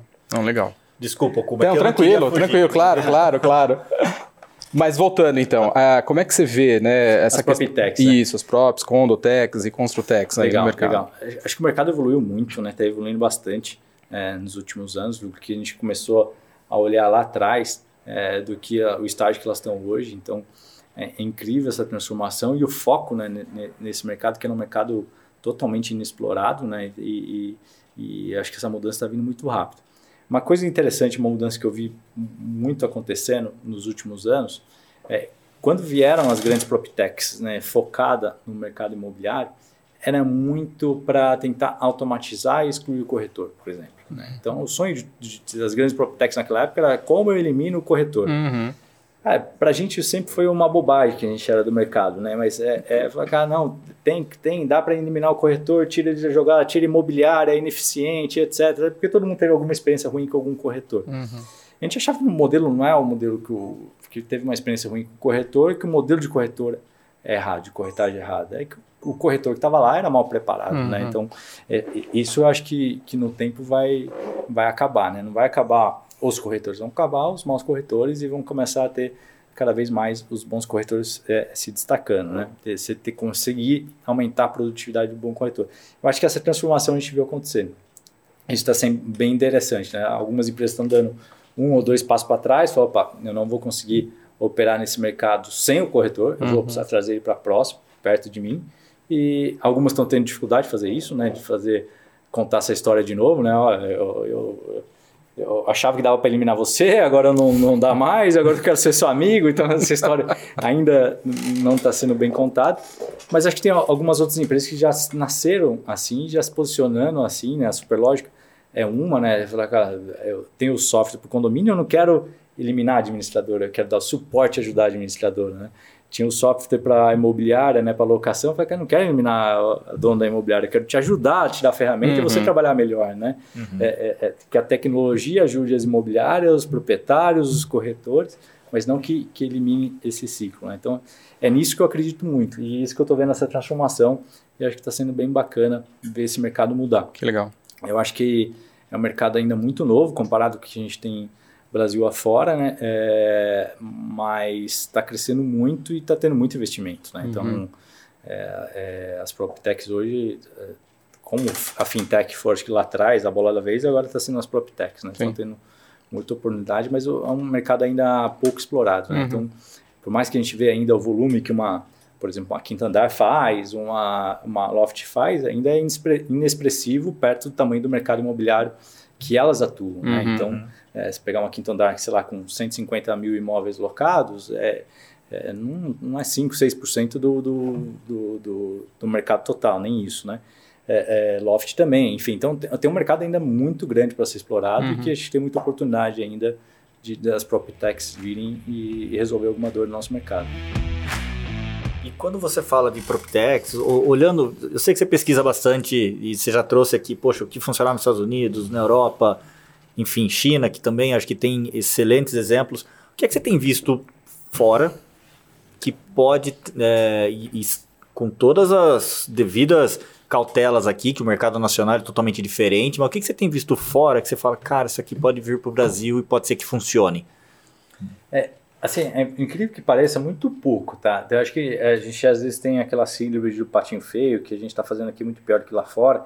Assim, muito do que eu vejo lá fora em algum grau aqui já está sendo atuado. Só que tá. lógico que lá a escala é muito mais rápida de você. Então, uhum. Então, quando você olha as PropTechs na China, elas ganham uma Bake, por exemplo, que agora está numa fase ruim, etc., mas que abriu capital e fez um, um, um projeto fantástico na, na, na, China, conseguiu ganhar mercado numa velocidade gigantesca, né? Então, eu acho que lá a velocidade, a escala é muito maior, mas não que essas iniciativas que estão tendo fora do Brasil ainda não tem aqui. Então, sempre uhum. eu vejo de alguma maneira alguém já fazendo ou uhum. alguém olhando para isso, né, identificando. Só que o, o, mercado ainda, principalmente o mercado, principalmente de funding, o Brasil é muito caro, né? Então tem muitas coisas que a gente vê fora do Brasil que ainda não viabiliza no, no, no Brasil, né? Por exemplo, é, mercado de renda residencial. Né? Ah, vamos montar fundos de renda residencial e, e aí por trás de renda residencial que parece que é algo old school, tem toda a parte tech por trás disso, né? De prop tech e de oportunidades que tem nesse mercado. é um mercado que ainda não decolou no Brasil e vai demorar muito para decolar, né? Porque o, o custo de funding ainda é muito caro, né? Uhum. Então, quando mesmo a Selic a, a 4, 5% estava lá atrás, é, ainda assim era difícil fechar conta para você conseguir remunerar um fundo no mercado de renda residencial. Agora subindo, o mercado morreu, uhum. né? Então, e a hora que o mercado voltar e cair, em algum momento vai cair, ainda vai demorar muito para os investidores terem confiança no mercado que o patamar vai ficar com taxa de juros muito baixa, né? Então, ações desse tipo que nos Estados Unidos isso faz muito sentido e a gente consegue fazer operações desse tipo lá, aqui no Brasil ainda vai levar muito tempo uhum. para a gente ver acontecendo, porque ainda é um mercado caro é, em questões de custo de funding para acontecer. Né? Então, uhum. acho que é um, um pouquinho paralelo do que a gente vê fora. A gente vai demorar um pouco mais para ver no Brasil, mas as outras frentes, o transacional, de locação, é, de RPs, etc., acho que aqui muito forte é, cada vez mais. Uhum. Bacana.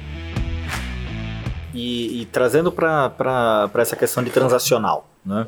É, tá claríssimo que você acredita muito na importância do, do corretor, na, na, importância da administração de, do administrador de condomínios. É, e o que mais? Né? O, que, o que muda? Olhando, né, até, e aí eu trago até a tua experiência Cirela, né? Que eu, eu aprendi, eu sou da indústria de software, né? Mas a Cirela, né, nesse relacionamento que a gente tem recente, eu ouço muito hardware, né? Como é que está essa questão de hardware e software? O que, que vem por aí, na sua visão? É, Onde é, vão se confundir? Eu acho que assim, é, é a gente não pode ser levado para extremos, né? Uhum. É, também falar, eu também não estou achando que o mercado não vai ser 100% digital. Tá. Eu acho que uma parte do mercado transacional vai ser digital. Uhum. Tem uma boa parte da população, elas não querem ter interação corretora, etc e depende muito do objetivo de compra do imóvel. Né? Uhum. Então, às uhum. vezes, tem, tem um, um, um imóvel para investimento ou alguma coisa do tipo. Hoje, você consegue ter tanta informação uhum. online, etc., que você não precisa de ninguém te ajudando para dar o suporte para você fazer essa aquisição. Né? Então, você consegue fazer o, o, trâmite do início ao fim totalmente online. Eu, acho, eu acredito nisso. Eu acho que uma fatia do mercado vai ser de fato para isso e acho que as empresas têm que estar preparadas para para vender o imóvel 100% online ou para fazer a locação 100% online, etc. E isso vai acontecer. Agora, tem uma parte que precisa do contato humano. E esse contato humano, assim, é, é a gente ser humano, todo mundo é, é ser humano, né? Então, é, assim, o ser humano, ele tem um, um, né, um, fator que é muito forte, que é a reciprocidade. E a reciprocidade acontece quando alguém te ajuda e ajuda genuinamente, né? Uhum. E, e, quando a gente vê o mercado hoje de corretores, etc., a evolução que está tendo, eu acho que vai ser esse cara que vai ser muito mais o, o ajudante. E, mais ou menos o que aconteceu, o que a XP fez no mercado e fez muito bem, né? Com o uhum. agente autônomo, né? Hoje o agente autônomo, antigamente não, ele era ah, querendo ganhar FII, etc. Hoje você vê um, um modelo de agente autônomo que ele está muito preocupado com você, uhum. de trazer as melhores soluções para você de fato, é, ganhando ou não. Você sabe que ele está ganhando lá de lá, uhum. né? É, é, é, inevitável. Mas tem às vezes operações que, que ele vê que não é o melhor para a corretora, mas é o melhor para o cliente e ele oferta, porque ele quer essa visão de longo prazo. Eu sei que no final do ano, agora, por exemplo, o, o agente autônomo da XP lá que cuida da minha conta falou, cara, se tiver qualquer dinheiro aqui, se puder aplicar aqui, tirar de algum banco, aplicar aqui, eu preciso bater minha meta. Tá. o cara foi transparente, cara. Eu falei, cara, eu tenho, tirei do Itaú e coloquei lá. Cara, esse cara me ajudou tanto ao longo do ano fazendo isso aqui, por que, que eu não vou fazer isso por ele? Né? Boa. E, e, não custa nada, cara. E, não, aí é o relacionamento, é né? É relacionamento. Cara. E, e, isso, acho que é muito forte, sabe? É, isso é mais do que a tecnologia. Uhum. Isso é, é, é, que a gente brinca, né? Você vai, cara, as startups, fintechs vão disruptar tudo, menos o relacionamento. É. Esse uhum. relacionamento vai ter que ter sempre. E, e agora, o grau e a maneira que se faz esse relacionamento ela vai ter que ser cada vez mudada, né? Uhum. Ela vai ter que ser desinteressada. Não é o desinteressado, fala, cara, vou trabalhar de graça por você. Mas, cara, eu quero o melhor para você. Uhum. Se, o, se o melhor acontecer para você, a consequência também, em algum momento, você vai me ajudar. Né? Eu vou ser remunerado por isso, ou vou ganhar hoje, ou talvez não ganhe hoje, mas eu vou ganhar no próximo ano que eu vou vender para você, numa indicação que eu vou fazer com você. Uhum. Então, nisso eu acredito muito e acho que é o poder do, do bom corretor, da boa imobiliária para dar o suporte para o cliente. E aí as PropTechs que conseguirem resolver isso de maneira é, é, sistêmica e com pessoas, né, com a parte humana, eu acho que é o que vai fazer a mudança de fato no mercado. Bacana. Além, é, você tocou nesse ponto aí do relacionamento, né? Tipo, é, e falando hoje você está aí na Cashme, né? Que assim, é uma startup, trabalha com serviço financeiro, né? mas tem toda a experiência do mercado, enfim, da, da, de incorporação. Como é que você está vendo essa nova novo comportamento dos jovens em relação à relação que ele tem com o imóvel? Como é que você está vendo isso e, e, tipo, o que, que abre de oportunidade, o que, que, enfim, o pessoal pode ter de problema e as incorporadoras que não entenderem isso, Juliano? Pergunta muito interessante, né? Qual é o movimento, etc. Né? Então, teve um movimento muito forte de falar que cara, agora não vai ter mais imóvel vendido, vai ser tudo imóvel por assinatura. É, e, e, de fato é um mercado novo e que o mercado que está acontecendo de ter imóvel por assinatura. Mas o mercado transacional, na minha visão, ainda vai continuar. Porque o imóvel de assinatura ele é, ele é muito específico. Né? Então, tem pessoas que, que no início de carreira não conseguem adquirir o seu imóvel. Uhum. Né? O imóvel é muito caro, é um dos maiores investimentos que você pode fazer, que a maior parte das famílias conseguem fazer. Então, ele não tem essa, essa possibilidade. Né? Você não está esse imóvel por assinatura não está tirando um cliente que compraria o imóvel. Esse cara não uhum. compraria o imóvel. Uhum. Então, é, o que está acontecendo é que está tendo uma, uma oportunidade maior para o mercado imobiliário atuar num, num, mercado que ele não atuava tá. antes. Né? Então está tendo esse imóvel de assinatura. E também o, o, o executivo, etc., aquele cara que está temporário, etc., também, esse cara precisa do imóvel assinatura. É, mas quando ele, igual o, Uber, né? Assim, a gente fala que todo mundo vive com o Uber, né? Bem, né? Quando jovem, até ter o primeiro filho. A hora que tiver o primeiro filho, você cara, uhum. eu não uhum. posso depender do Uber. Uhum. Se eu precisar levar meu filho para o hospital, vou ficar chamando o Uber, ficar 10 minutos aqui, o cara cancelar a corrida e etc. Mas, cara, eu tenho que ter o carro. Né? Então é um momento de vida. Falar, cara, agora você vai ter o carro, você pode comprar o carro, você pode assinar o carro, mas você tem que ter o carro. Uhum. Né? Então, se a incorporadora vai vender ou se vai assinar o, o, imóvel, ainda não sei qual vai ser o futuro. Mas eu acredito que os dois vão existir. Tá. Né? Não só o compra. É, tem cara que. Eu, eu não ligo para carro por exemplo. Eu nunca gostei de carro. Então, meus casos em casa é tudo por assinatura, porque eu não quero encheção de saco. Uhum. Mas eu preciso ter carro. Então, eu tenho dois carros lá por assinatura em casa. É, é, mas eh, meu cunhado, por exemplo, é apaixonado pelo carro. E ele não entra na cabeça dele que pode ser até mais barato para assinatura, mas ele quer ter o carro. Uhum. Ele quer ter o carro dele, escolher o carro dele, tapete, o carro. É, mas, ó, ótimo. Então, tem, tem mercado para pro, os dois é, públicos. Né? Eu acho que é isso que está acontecendo com o mercado imobiliário. Né? Vai ter essa parte por assinatura, de fato, é um mercado e a, e a, assinatura hoje a gente vê muito imóvel pequeno. E eu uhum. acho que a gente vai ver, começar a ver uma transformação para imóveis de médio e alto valor também por assinatura. Ah, né? Porque hoje ele não acontece um mercado de locação tão forte nesse tipo de imóvel, porque não tem. Se você quiser alocar algum imóvel acima de 100 metros quadrados, mobiliado, é, bonito e confortável para a sua família, você não consegue. Uhum. Né? É, ou é tudo destruído, ou você tem que comprar toda a mobília, ou você tem que reformar o imóvel todo apartamento de 50, 70 metros está cheio, né? De uhum. decorado, Sim. bonitinho, então você consegue se resolver bem. Apartamentos grandes ainda não. Então esse mercado acho que vai começar a acontecer muito forte, né? A Cirela está entrando junto com o CPP, né? Um, um, fundo canadense muito focado nesse mercado de média e alta renda uhum. para aluguel, é, mas é um mercado que eu acho que ainda é pouco explorado no Brasil e vai acontecer bem forte ainda. Bacana, legal. Aliás, aproveitando até, putz, trazer um cara não é tão relevante no mercado, como é que você vê a, a questão de multipropriedade o, no mercado? É uma novidade do ponto de vista da legislação, tudo? Como é que você vê como incorporadora lá? É, é, um, é um mercado incrível que está acontecendo, né? E aí, multipropriedade, acho que tem dois mundos completamente distintos, né? O multipropriedade que, que é, é, principalmente os econômicos, né? Que é que você faz o time sharing lá, que você divide com às vezes 15, 20, 30 proprietários daquele mesmo imóvel, você tem direito a uma semana no ano de uso desse uhum. imóvel, etc., que, é que você usa muito mais para aquela férias anual, né? Então, uhum. Então você tem uma, pega uma semana só do seu ano, você tem o direito ao uso desse imóvel. Isso está muito forte em cidades que têm um, um, um, mercado de turismo muito forte, né? Uhum. É, é, é um mercado gigantesco, gigantesco que poucas empresas, e das de capital aberto praticamente nenhuma está operando de fato. Uhum. Né? Então são mercados pouco conhecidos ainda que estão lá, mas é um mercado muito bom e muito forte, é, é, que é interessantíssimo.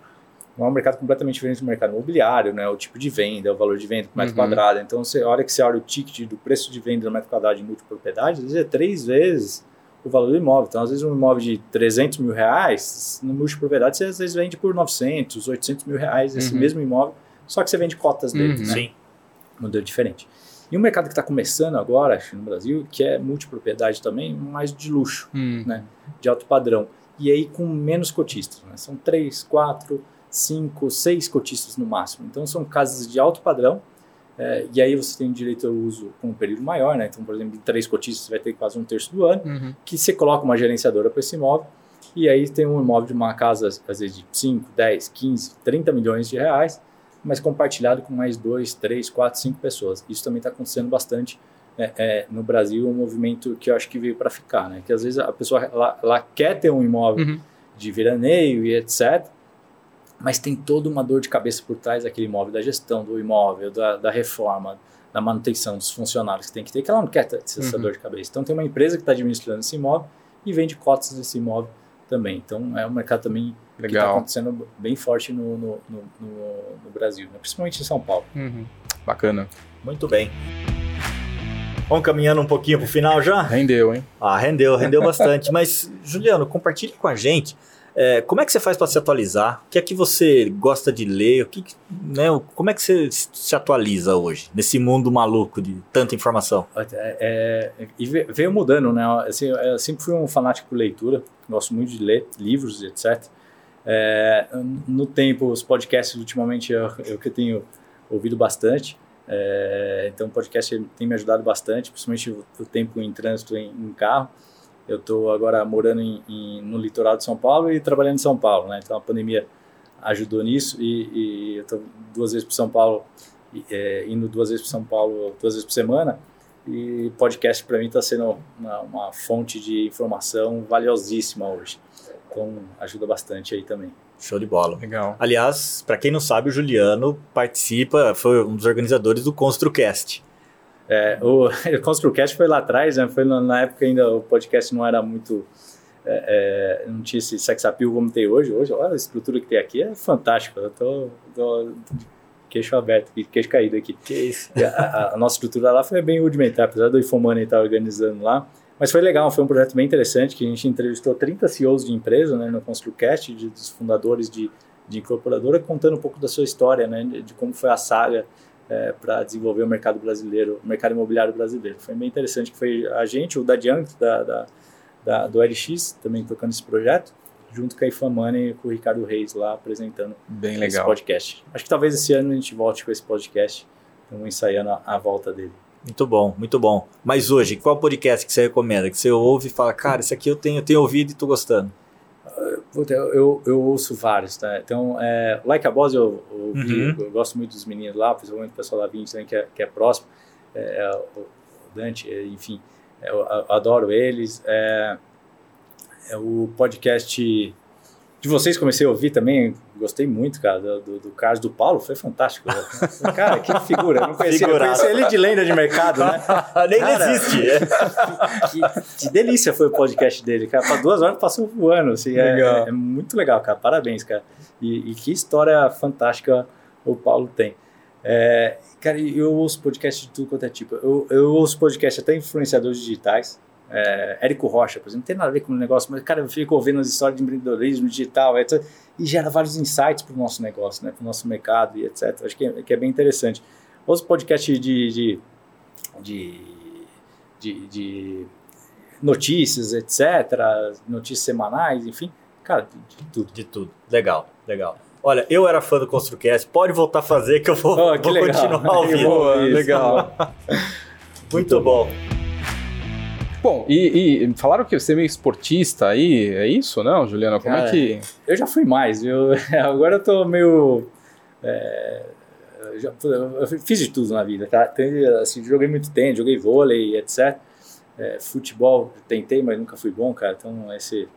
Só Não, bom é o time que passei você torce, vergonha. né? Ah, Corinthians, né? Esse é, é, eterno sofredor, né? Não vou Mas tá bom. comentar, não vou comentar. Mas, mas eu, cara, eu sou. É, sempre fui fanático do esporte. Eu corro. é, agora morando na praia, tô ensaiando surfar lá, que nunca foi minha praia, mas andar stand-up paddle, isso eu, eu gosto bastante, então também de vez em quando eu vou lá. Mas hoje o esporte que eu tenho praticado mais é corrida e é o que, que é o mais prático ali, o mais fácil no dia a dia de, de fazer, cara. Eu Legal. amo esporte, cara. Esporte é um negócio que acho que muda, muda a vida. Muito com bom. certeza, com certeza.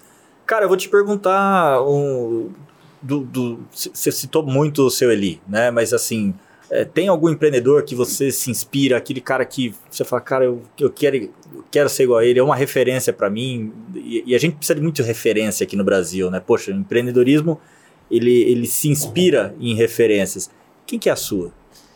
É, assim, eu tenho muita gente que me inspira, né? A gente brinca um pouco do, da, da questão do, do, do, mentor, né? E, uhum. e, e, eu aprendi, assim, muito novo que você não precisa ter um mentor oficial. Não precisa, como a vida é meu mentor. Eu não preciso disso, né? Aliás, a gente não consegue. Então, uhum. cara, hoje com podcast, com livro, com palestra, com YouTube, etc., você consegue ter vários mentores. Uhum. O cara não sabe que é seu mentor, não tá, sabe que está sabendo que é seu mentor, você está aprendendo, está gerando vários insights com ele. Então, assim, é, é, o primeiro grande mentor que eu tive, assim, disso de inspiração, acho que foi o Richard Branson, que eu li a biografia dele, é, isso que eu acho com 15 para 16 anos de idade, foi, foi, um negócio incrível. Eu li aquilo lá e falei, cara, fiquei fanático por, por, ele, comecei a ler, acompanhar a história dele. Hoje, até hoje, é um cara inspirador, né? Uhum. E, e, e, no Brasil, vários caras, né? Assim, o Eli é, é um cara, uma das pessoas que eu mais admiro, é um cara fora de série, fora de série, é, assim, o o, o, o tanto que ele trabalha. É, assim, tempos atrás, até discutindo com, com ele, quando ele era mais ativo na empresa, hoje está no conselho, está bem fora, mas falando outro, por que você trabalha tanto? Você já está no momento de vida que você não precisa trabalhar tanto, etc. E, e ele comentou, ele falou, cara, se eu não trabalhar, eu estou pecando, porque eu estou deixando de ganhar dinheiro. E eu deixar de ganhar dinheiro, é, eu vou deixar de ajudar as pessoas. Né? Então, eu, eu, é covardia eu deixar de trabalhar que eu posso ajudar, eu posso ganhar dinheiro e ajudar mais pessoas. Uhum. Isso é genuíno dele, é. é muito verdadeiro. Hoje, assim, 60% da, da do, do, recurso dele, todo o dinheiro que ele ganhou, já está é, comprometido à doação registrada em cartório, né? Então, é, é, é, um negócio fora de série, né?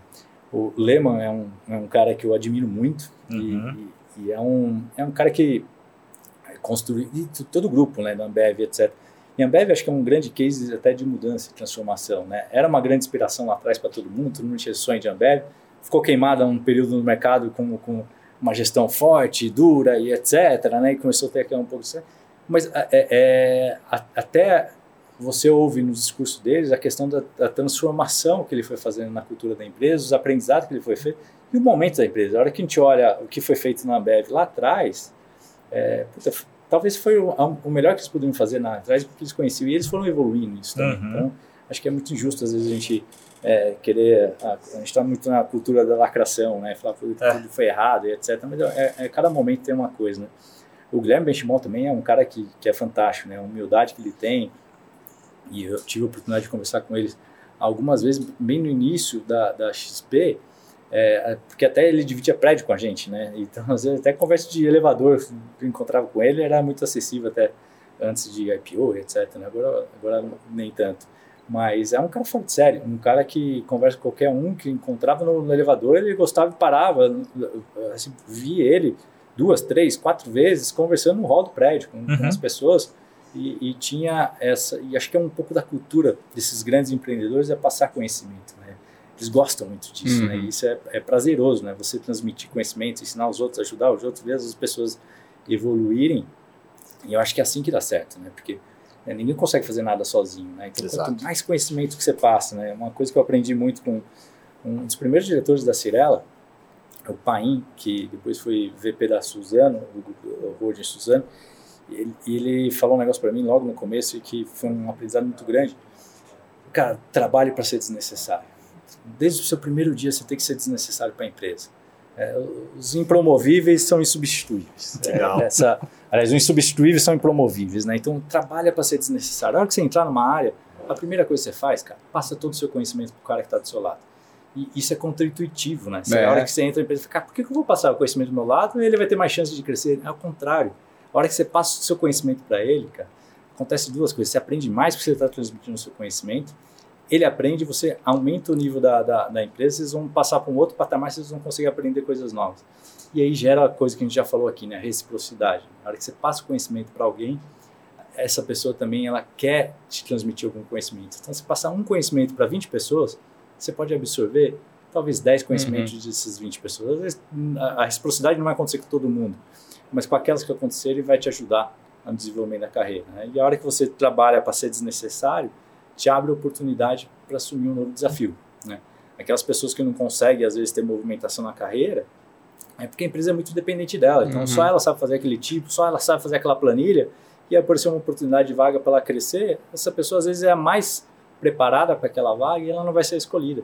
Porque o prejuízo para a empresa, o prejuízo para a área de fazer movimentação dessa pessoa vai ter, ser tão grande para substituir aquela pessoa que é mais fácil trazer uma pessoa de fora, trazer uma pessoa de uma outra área que às vezes está menos preparada para aquela posição. Então, é, é você trabalhar o tempo todo para ser desnecessário para a empresa, eu acho que é o que te ajuda a crescer e a se desenvolver cada vez mais. Cara, super legal. Muito bom. Muito Trabalhar para ser desnecessário. É isso aí. É isso aí, cara. Boa. Hoje sou desnecessário para cash, cara, graças a Deus. Eu, você, tá, você tá no conselho agora? Não, não, não, não. Eu continuo lá, cara. Continua firme forte lá. Continua firme forte. Né? Mas, assim, no começo da cash não era muito necessário para cash. Hoje, eu, eu, assim, é, é, é, brinca, né? Ah, ninguém é substituível, etc. Mas hoje, se eu, se eu saísse da cash, o prejuízo ia ser baixíssimo é, para cash. Isso eu tenho total tranquilidade de dizer, porque está tudo muito bem estruturado, as pessoas são muito boas, a liderança está tá, tá muito bem resolvida.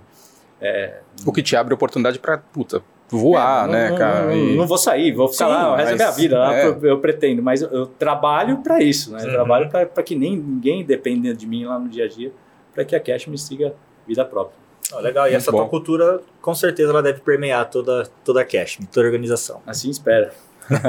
Muito bom. Muito a bom. A parte boa, né? Porque a parte ruim, tomara que não permeie, né? Poxa, a gente nem abordou essa parte. Aí é melhor não falar aqui. Não, legal, legal. Não, porque sempre é, é, é, difícil, né? A gente sempre olha o lado legal, legal, legal, legal. Dado que a gente falou disso daí, vamos lá. Você tem alguma lembrança de alguma cara de, de, de algo que você fez? Cara, puta, por que foi que eu fiz isso? Você falou, ah, já foi alguns. Você falou. Aqui, né? cara, e, e, tiveram várias, né? Tiveram várias de, de gestão, de, enfim, muito aprendizado, né? É, é, essa de, de gestão de equipe, é, acho que pressão na equipe, saber como lidar com pressão, como fazer gestão de pessoas, é. É, é, é entender cada pessoa é diferente da outra, né? Então, às vezes a gente é, começa a, a, colocar todas as pessoas no mesmo patamar e pressionar as pessoas no mesmo patamar. Isso eu errei muito nisso na carreira, né? E não é, cada pessoa tem, um, tem, um, tem uma forma, tem um processo. Tem um livro que eu acho incrível, que chama Outliers. Outliers. É, que é um livro pequenininho, dá para uhum. ler rápido, é, fora da curva, né?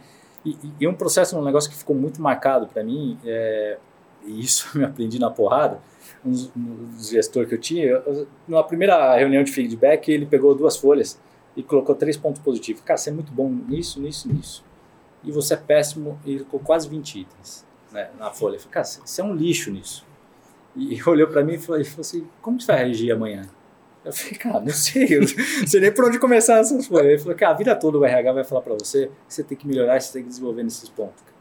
Ignora, cara. Joga isso fora, não serve para nada. Foca só nesses três pontos é bom, cara. E acha onde você vai gerar valor com esses três pontos. Não adianta, eu sempre fui de organizado. É, e a energia que eu vou gastar para passar a ser um cara organizado vai ser tão grande, tão grande, que eu vou deixar algumas outras coisas de lado. Por exemplo, criatividade. A criatividade é uma derivada da desorganização. Uhum. Então, a, a, a, se, se eu estou desorganizado, por exemplo, não me preparei o suficiente para uma reunião, cara, se eu chegar na reunião lá e não tiver todo o preparo, eu vou ter que improvisar. Né? E para eu sobreviver, cada vez mais improvisando, eu vou desenvolvendo essa criatividade. Né? Então, a desorganização te ajuda na, na, na, criatividade e assim vai. Né? Tem vários exemplos disso. Então, foca no que você realmente é bom, faz a diferença. E se você não está dando resultado nesse lugar onde você é bom, é porque as suas qualidades não estão batendo com as suas atribuições. Então, aí você tem que achar o melhor lugar para você, você, atuar. E, e, acho que isso foi um aprendizado, né? No início de carreira, às vezes como gestor, eu queria fazer mudança. Não, esse cara tem que mudar, esse cara tem que melhorar, esse tem que ser mais, mais organizado. Cara, não acontece. Uhum. As pessoas não vão mudar essas características. E aí, acho que a, a, a, a, a grande, o grande aprendizado é você colocar as pessoas no lugar certo. Uhum. Né? Então, você pegar um cara que tem um skill comercial, etc., colocar no comercial e colocar esse cara no financeiro, não vai dar certo. E vice-versa, né? Você colocar o cara do financeiro, que é um cara organizado, certinho, centrado e etc., para tocar o comercial, também não vai dar certo, cara vai ser um frustrado. Talvez ele dá resultado, mas ele vai ser um frustrado, vai, vai trabalhar triste, etc. Então, acho que um aprendizado que tive aí e errei muito nisso. É, boa. Muito legal, você viu? Até no finalzinho veio coisa fina. Cara, que legal. Boa. Eu era teu fã pelo ConstruCast, agora ao vivo aqui fiquei mais fã ainda. Obrigado demais por ter Obrigado participado vocês aqui com a gente. Papo aí. Muito legal, Juliano. Muito bom, né, Valdinho? Bom demais. Boa. Valeu. É isso aí, pessoal. Esse foi o Superlógica Talks, o podcast de empreendedorismo e tecnologia da Superlógica. Se você gostou, curtiu, compartilha, né? Clica no sininho que toda semana tem episódio novo E se você quiser ter outros participantes aqui, outros convidados, assim como o Juliano Belo, que trouxe tanto conhecimento como, como hoje, né? Indica pra gente, comenta no, no, no, no nos comentários, no vídeo, tá bom? Obrigado, pessoal. Valeu, pessoal. Valeu, Valdinei. Obrigado. obrigado Valeu, obrigado, Juliano. Obrigadão, cara.